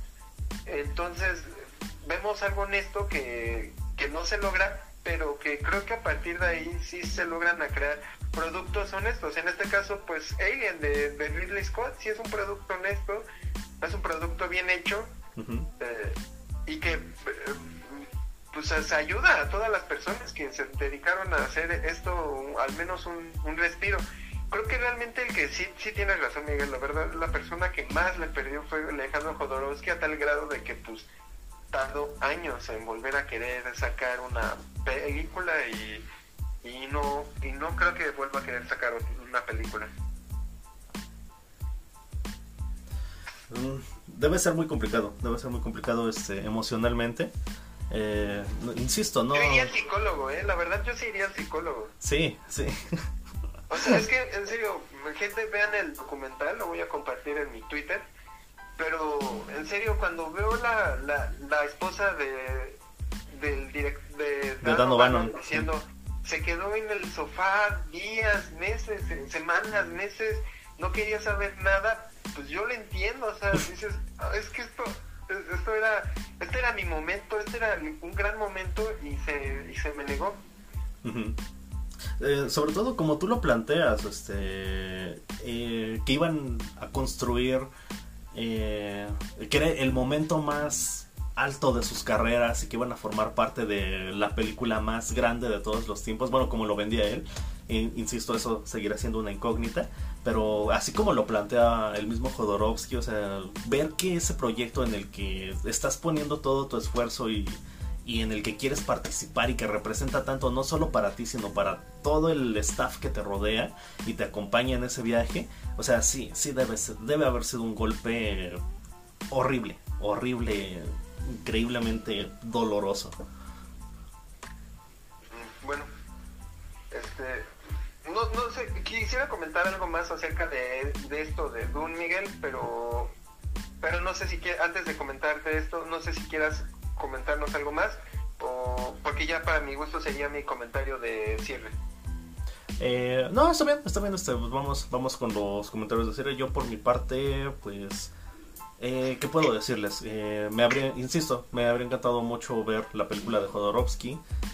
la verdad me, sentí muy, insisto, me sentí muy mal por él y cambió completamente mi concepto de él después de ver el documental. Eh, es muy difícil poner, este, bueno, comparar las consecuencias de si se hubiera hecho con el mundo en el que vivimos, en donde no se hizo la película. Y pues bueno, o sea, por otro lado, pues sí, sí quiero que le vaya bien a uno de mis directores favoritos, que es Denis Villeneuve a pesar del cast que le tocó. Pero insisto, o sea, no, no. Ah, bueno, sí, nada más un comentario, este, eh, que me crea un poco de conflicto. Eh, ya mencionaba antes que Warner eh, quiere vender la película de Denis Villeneuve como si fuera el, bueno, como hubiera sido el blockbuster del 2020. Pero yo insisto, Denis Villeneuve no es un director de blockbusters. Entonces ahí yo sí me quisiera darles el consejo de que si ya conocen las películas de Denis Villeneuve, no sé, vamos a darle el voto de confianza, vamos a creer que no está haciendo un blockbuster tradicional, sino que él simplemente se está pegando a hacer una gran película sobre una gran historia, eh, pero que bueno, ahora tiene digamos más libertades, más presupuesto y más cosas, más bueno, más herramientas con que trabajar. Pero tampoco le compremos la idea a, Warner de que va a ser este un blockbuster como lo es Star Wars o una película de Marvel. En ese sentido, yo me, voy a seguir esperando y voy a seguir confiando eh, en este director. yo sí quisiera comentarte algo. Ah, qué bueno que me recuerdas esto de Denis Villeneuve, Miguel. Mi, mi ideal o, mi idea, no sé cómo llamarlo, es ideal, idea, eh, ya lo bien, lástima que ya no lo desarrollamos muy bien, tal vez lo, lo desarrollemos mejor cuando salga la película. En alguna ocasión Miguel me dijo que a Denis Villeneuve en Blade Runner 2049 ya no lo veía como el director de la película de guerras y, y batallas espaciales épica, eh, y, en mi ideal o en mi cerebro, yo tengo la conciencia o la idea de que esta nueva película de Dune sería como una un punto medio entre Enemy, perdón, entre Arrival y este y Sicario o algo así, como un punto medio. No, no sé si me puedo explicar bien, pero si ven Sicario y Arrival podrán entenderme mejor. así que véanlas ese es como mi ideal de, de, de, de Dune, o sea, tiene que ser un punto medio, así como, como si estos dos fueran seres y cogieran y tuvieran un hijo, sería perfecto, ese, ese, ese es como mi ideal, según yo, con Dune de Denis Villeneuve. Ok, o sea, algo muy rasposo, pero emocional. pero muy emocional al mismo Sí, tiempo. exacto. Ok. Sí, exacto. Este, sí. Y ahora sí, creo que ahora que lo estoy pensando y viendo y comentando todo esto, y me decías de del, del cómo ves a Jodorowsky, de cómo ves a todas las personas que salen y, y, pues, y, y literalmente de este huevo que no nace, nacen otra- otros huevos que dan vida a cosas tan hermosas, creo que también este es una enseñanza del fracaso. Eh, creo que también hay un mensaje en, la, en este documental que es aprender a lidiar a veces con el fracaso. Creo que muchas veces no, creo que a, la gente nos deberían de enseñar a veces a fracasar para que aprendiéramos a existir en paz con nosotros mismos. Y, creo que ese también es una enseñanza muy importante de la película, que esto, que ellos no fracasan, pero se levantan. Porque incluso Jodorowsky lo dice al final, yo fracasé ya al final con esta película, pero me reinventé como escritor de cómics. Y luego empezó a echar las cartas y cobrar millones, miles de dólares por tirar las cartas en Francia y demás. y escribir pseudolibros de ayuda metafísica. Supongo que por eso mismo escribió esos libros de ayuda metafísica, pues, pues el trauma para él fue tan grande que pues, necesitaba reinventarse o, o entender a una nueva religión para que pudiera soportar esto. Y creo que eso también es relevante en la película. Aprender a lidiar con el fracaso, aprender a entender que a veces nuestras metas no se van a lograr, pero no porque esa meta o ese sueño se haya truncado, debemos de truncar nuestra vida. Y esa es creo que una gran enseñanza que nos deja Jodorowsky. Y, y también, bueno, más bien, esta es una gran enseñanza que nos deja la película. Y también, en serio, cuando escuché a Miguel ahorita hablando de lo que decía del cine, pues recordé las palabras de Jodorowsky, la manera en cómo hablaba. Creo que también como seres humanos a veces deberíamos de entregarnos un poco más a estas pasiones, así a lo que nos, lo que amamos, lo que nos queremos entregar completamente. Y había una completa y total sinceridad en las palabras de Jodorowsky acerca de su amor por el cine y eso también en este caso pues si ustedes aman algo lo que sea su, su- si su sueño es no sé Su centro. Ajá no no sé cuál sea su sueño pero hasta algo tan tonto como recolectar piedras que no, no no quiero decir que sea tonto más bien como algo tan normal como recolectar piedras que encuentren ese es su sueño y los apasiona pues no ah, vívanlo y disfrútenlo al máximo, aunque la gente, en este caso, porque eso es lo que al final le pasó a Jodorowsky, la gente no entendió esta pasión tan desinhibida, la gente no entendió esto, pero no se cierren nada más porque la gente no entiende esta, esta, este, este lado. Wow. Cósmico. Sí, sí, la verdad sí, es que en serio como que ya uno le, le entiende más, o sea, este, este lado positivo de la vida con la que a veces yo no empataba con Jodorowsky en sus libros, pues ya cuando ves por qué, se, por qué es porque le pasó esto y pues sí fue un gran trauma. Si a mí me lo preguntan, si a mí me hubiera pasado eso, yo hubiera ido con un psicólogo, un psiquiatra, no sé, con, con algo así, por- pero pues Jodorowsky decidió inventarse una psicomagia le llama, pero, pero, eh, y ya y ahí sí yo ya no le empato, pero pues también es respetable. Sí, sí, pues, bueno, cada quien lidia con sus demonios como puede, con las herramientas que te da. Pero bueno, este estos serían ya como mis conclusiones finales, Miguel. Algo algo ¿qué, qué te dejó algo más, Miguel? Yo siento que algo más te dejó la película y sí quisiera saber si te dejó algo más. ¿La película o el documental? Eh, el documental para ser específico. Ok, el documental. Eh,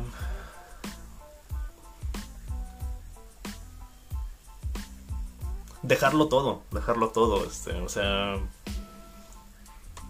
eh, cómo, cómo- bueno, eh, ya, ya lo habíamos dicho este hace rato, pero o sea, cómo desarrolló y conceptualizó eh, todo el trabajo y cómo fue reclutando persona por persona, o sea, creo que es un proceso de formación, o sea, de construcción para su película, impresionante. O sea, bueno, no sé, pensándolo a futuro y aplicándolo en, en lo que me gustaría que fuera mi futuro laboral que pues también es hacer películas, pues creo que sí me gustaría aplicarlo, creo que me gustaría aprender y este, aplicar lo positivo o lo más...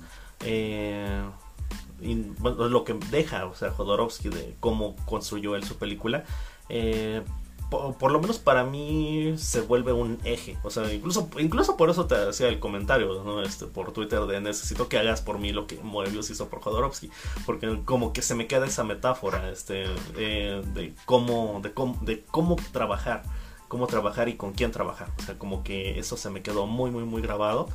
Eh, y pues ya una vez que, que tienes este tu idea, pues sí, dejarlo todo. O sea, no te guardes nada. Ok, sí. Bueno, la verdad, vean, eh, vean el documental y si, si nos escuchan, vean el documental y si no, este, está en YouTube, Miguel me lo pasó. ¿Cuál es el título del documental, Miguel, perdón? Es...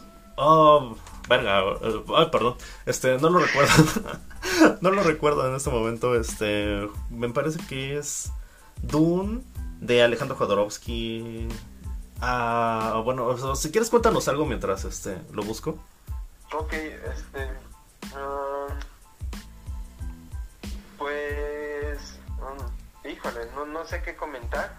Eh, si quieres, síguenos hablando mal de Timothy Chalamet o algo así. Pues yo de hecho quería hablar un poco del, para terminar el cine de Jodorowsky. Este, muy interesante, bueno, muy interesante. Yo no sabía que Fando y Liz este, fue una película que, eh, que él hizo sin saber hacer cine. Eh, y yo sí voy a recomendar mucho Fando y Liz. Este, un poco. Tenía, teníamos una lista, Miguel y yo, de películas de ciencia ficción latinoamericanas que, que, que ver. Este, pero, está bien complicado encontrarlas. ¿Perdón? Está bien complicado encontrarlas. Este, y, eso llama mucho la atención, digo, ciencia ficción aquí en Latinoamérica pareciera que no, no, no sé, pareciera que fuera igual muy, muy apartado, muy poco valorado. No, no, no, a veces no entiendo muy bien el cine de, de nuestro lado de, del muro, que, que, a veces es imaginario en nuestro lado del continente. Y, y quisiera, espero que que se diera más la oportunidad de ver más cineastas intentando hacer cine de ciencia ficción. Y esta película es de un pues no tanto ciencia ficción pero sí es un futuro distópico. Eh, su cine de Alejandro Jodorowsky es un poco raro pretencioso. A mí sí me parece a veces tal vez un tanto pretencioso pero que tiene muy buenos momentos no sé tú, Miguel, por ejemplo, tú viste la montaña sagrada. ¿Qué te pareció técnicamente la montaña sagrada? Digo, sé que una pacheques, pero ¿cómo, la ves? O sea, bien fotografiada, bien encuadrada, interesante uso de color, no sé, ¿tú qué, ¿tú qué opinas? El color sí está interesante, la fotografía no me parece tan buena, me parece que incluso es, mm, bueno, en el, en el gremio de la fotografía este, como que es la simetría y cosas muy básicas de composición, como que sí, no, nos llaman mucho la atención, pero me parece que tiene una fotografía muy básica. Ok. ¿Y la narrativa, Miguel, este, una pacheques nada más? ¿No, no, no lograste encontrar algo con que te, te transminara? No, realmente no. Este, bueno, de la fotografía, este, me, bueno, quería comentar este otro cachito de, de la fotografía. Bueno, que es más como una anécdota, pero bueno, es que en alguna ocasión Alejandro Lubezki decía sobre Roma, eh, que Roma está construida, este, de manera visual, solo se mueve sobre el eje X y el eje Z, o sea, hacia arriba y hacia los lados y que él, un genio de la fotografía, él prefiere construir las películas enteramente sobre el eje Z, o sea, tiempo. Se mueve hacia ti, se mueve en tu contra, entonces... Eh, en ese sentido, bueno, obviamente un megamaster como lo es Lubezki de la fotografía, eh, si te dice esto, pues obviamente tienes que tomarlo en cuenta. Y en el caso de la montaña sagrada, me parece, por eso me parece una fotografía muy básica y muy plana, porque siento que se mueve solamente sobre los ejes X y, el eje Z. Eh, entonces, no, por ese es mi argumento, ese es mi argumento de por qué la fotografía me parece muy básica en, la montaña sagrada. Eh, y nada más, o sea, ese sería todo el comentario sobre la fotografía. Y en lo narrativo, ay, eh, pues no, realmente no, me dejó mucho. O no que esté básica, pero es que como dices, es pretenciosa y me cuesta, a mí personalmente me cuesta mucho trabajo conectar con películas pretenciosas, y si no pregúntenle a Iñárritu. bueno, pero bueno, Iñárritu es otro, ese, sí es un pretencioso. Eh, el, ya tengo el nombre del documental, eh, bueno, si lo buscan en inglés es Jodorowsky's Dune, sí, este, con la apóstrofe y la S. Eh, y ya si lo buscan en español, pues literalmente es Dune de Alejandro Jodorowsky. Y ya si quieren complementarle, pues el documental. Ok, y está en YouTube subtitulado. Eh, igual lo vamos a compartir en YouTube, en, Twitter, perdón. Ya, bueno, por mi parte sería todo, Miguel. Sí, sí, yo, yo igual este ya sería todo lo que tengo que comentar. Eh, pues bueno, esto fue a Podcast Líptico. Yo soy Miguel. Yo soy Mauricio. Adiós.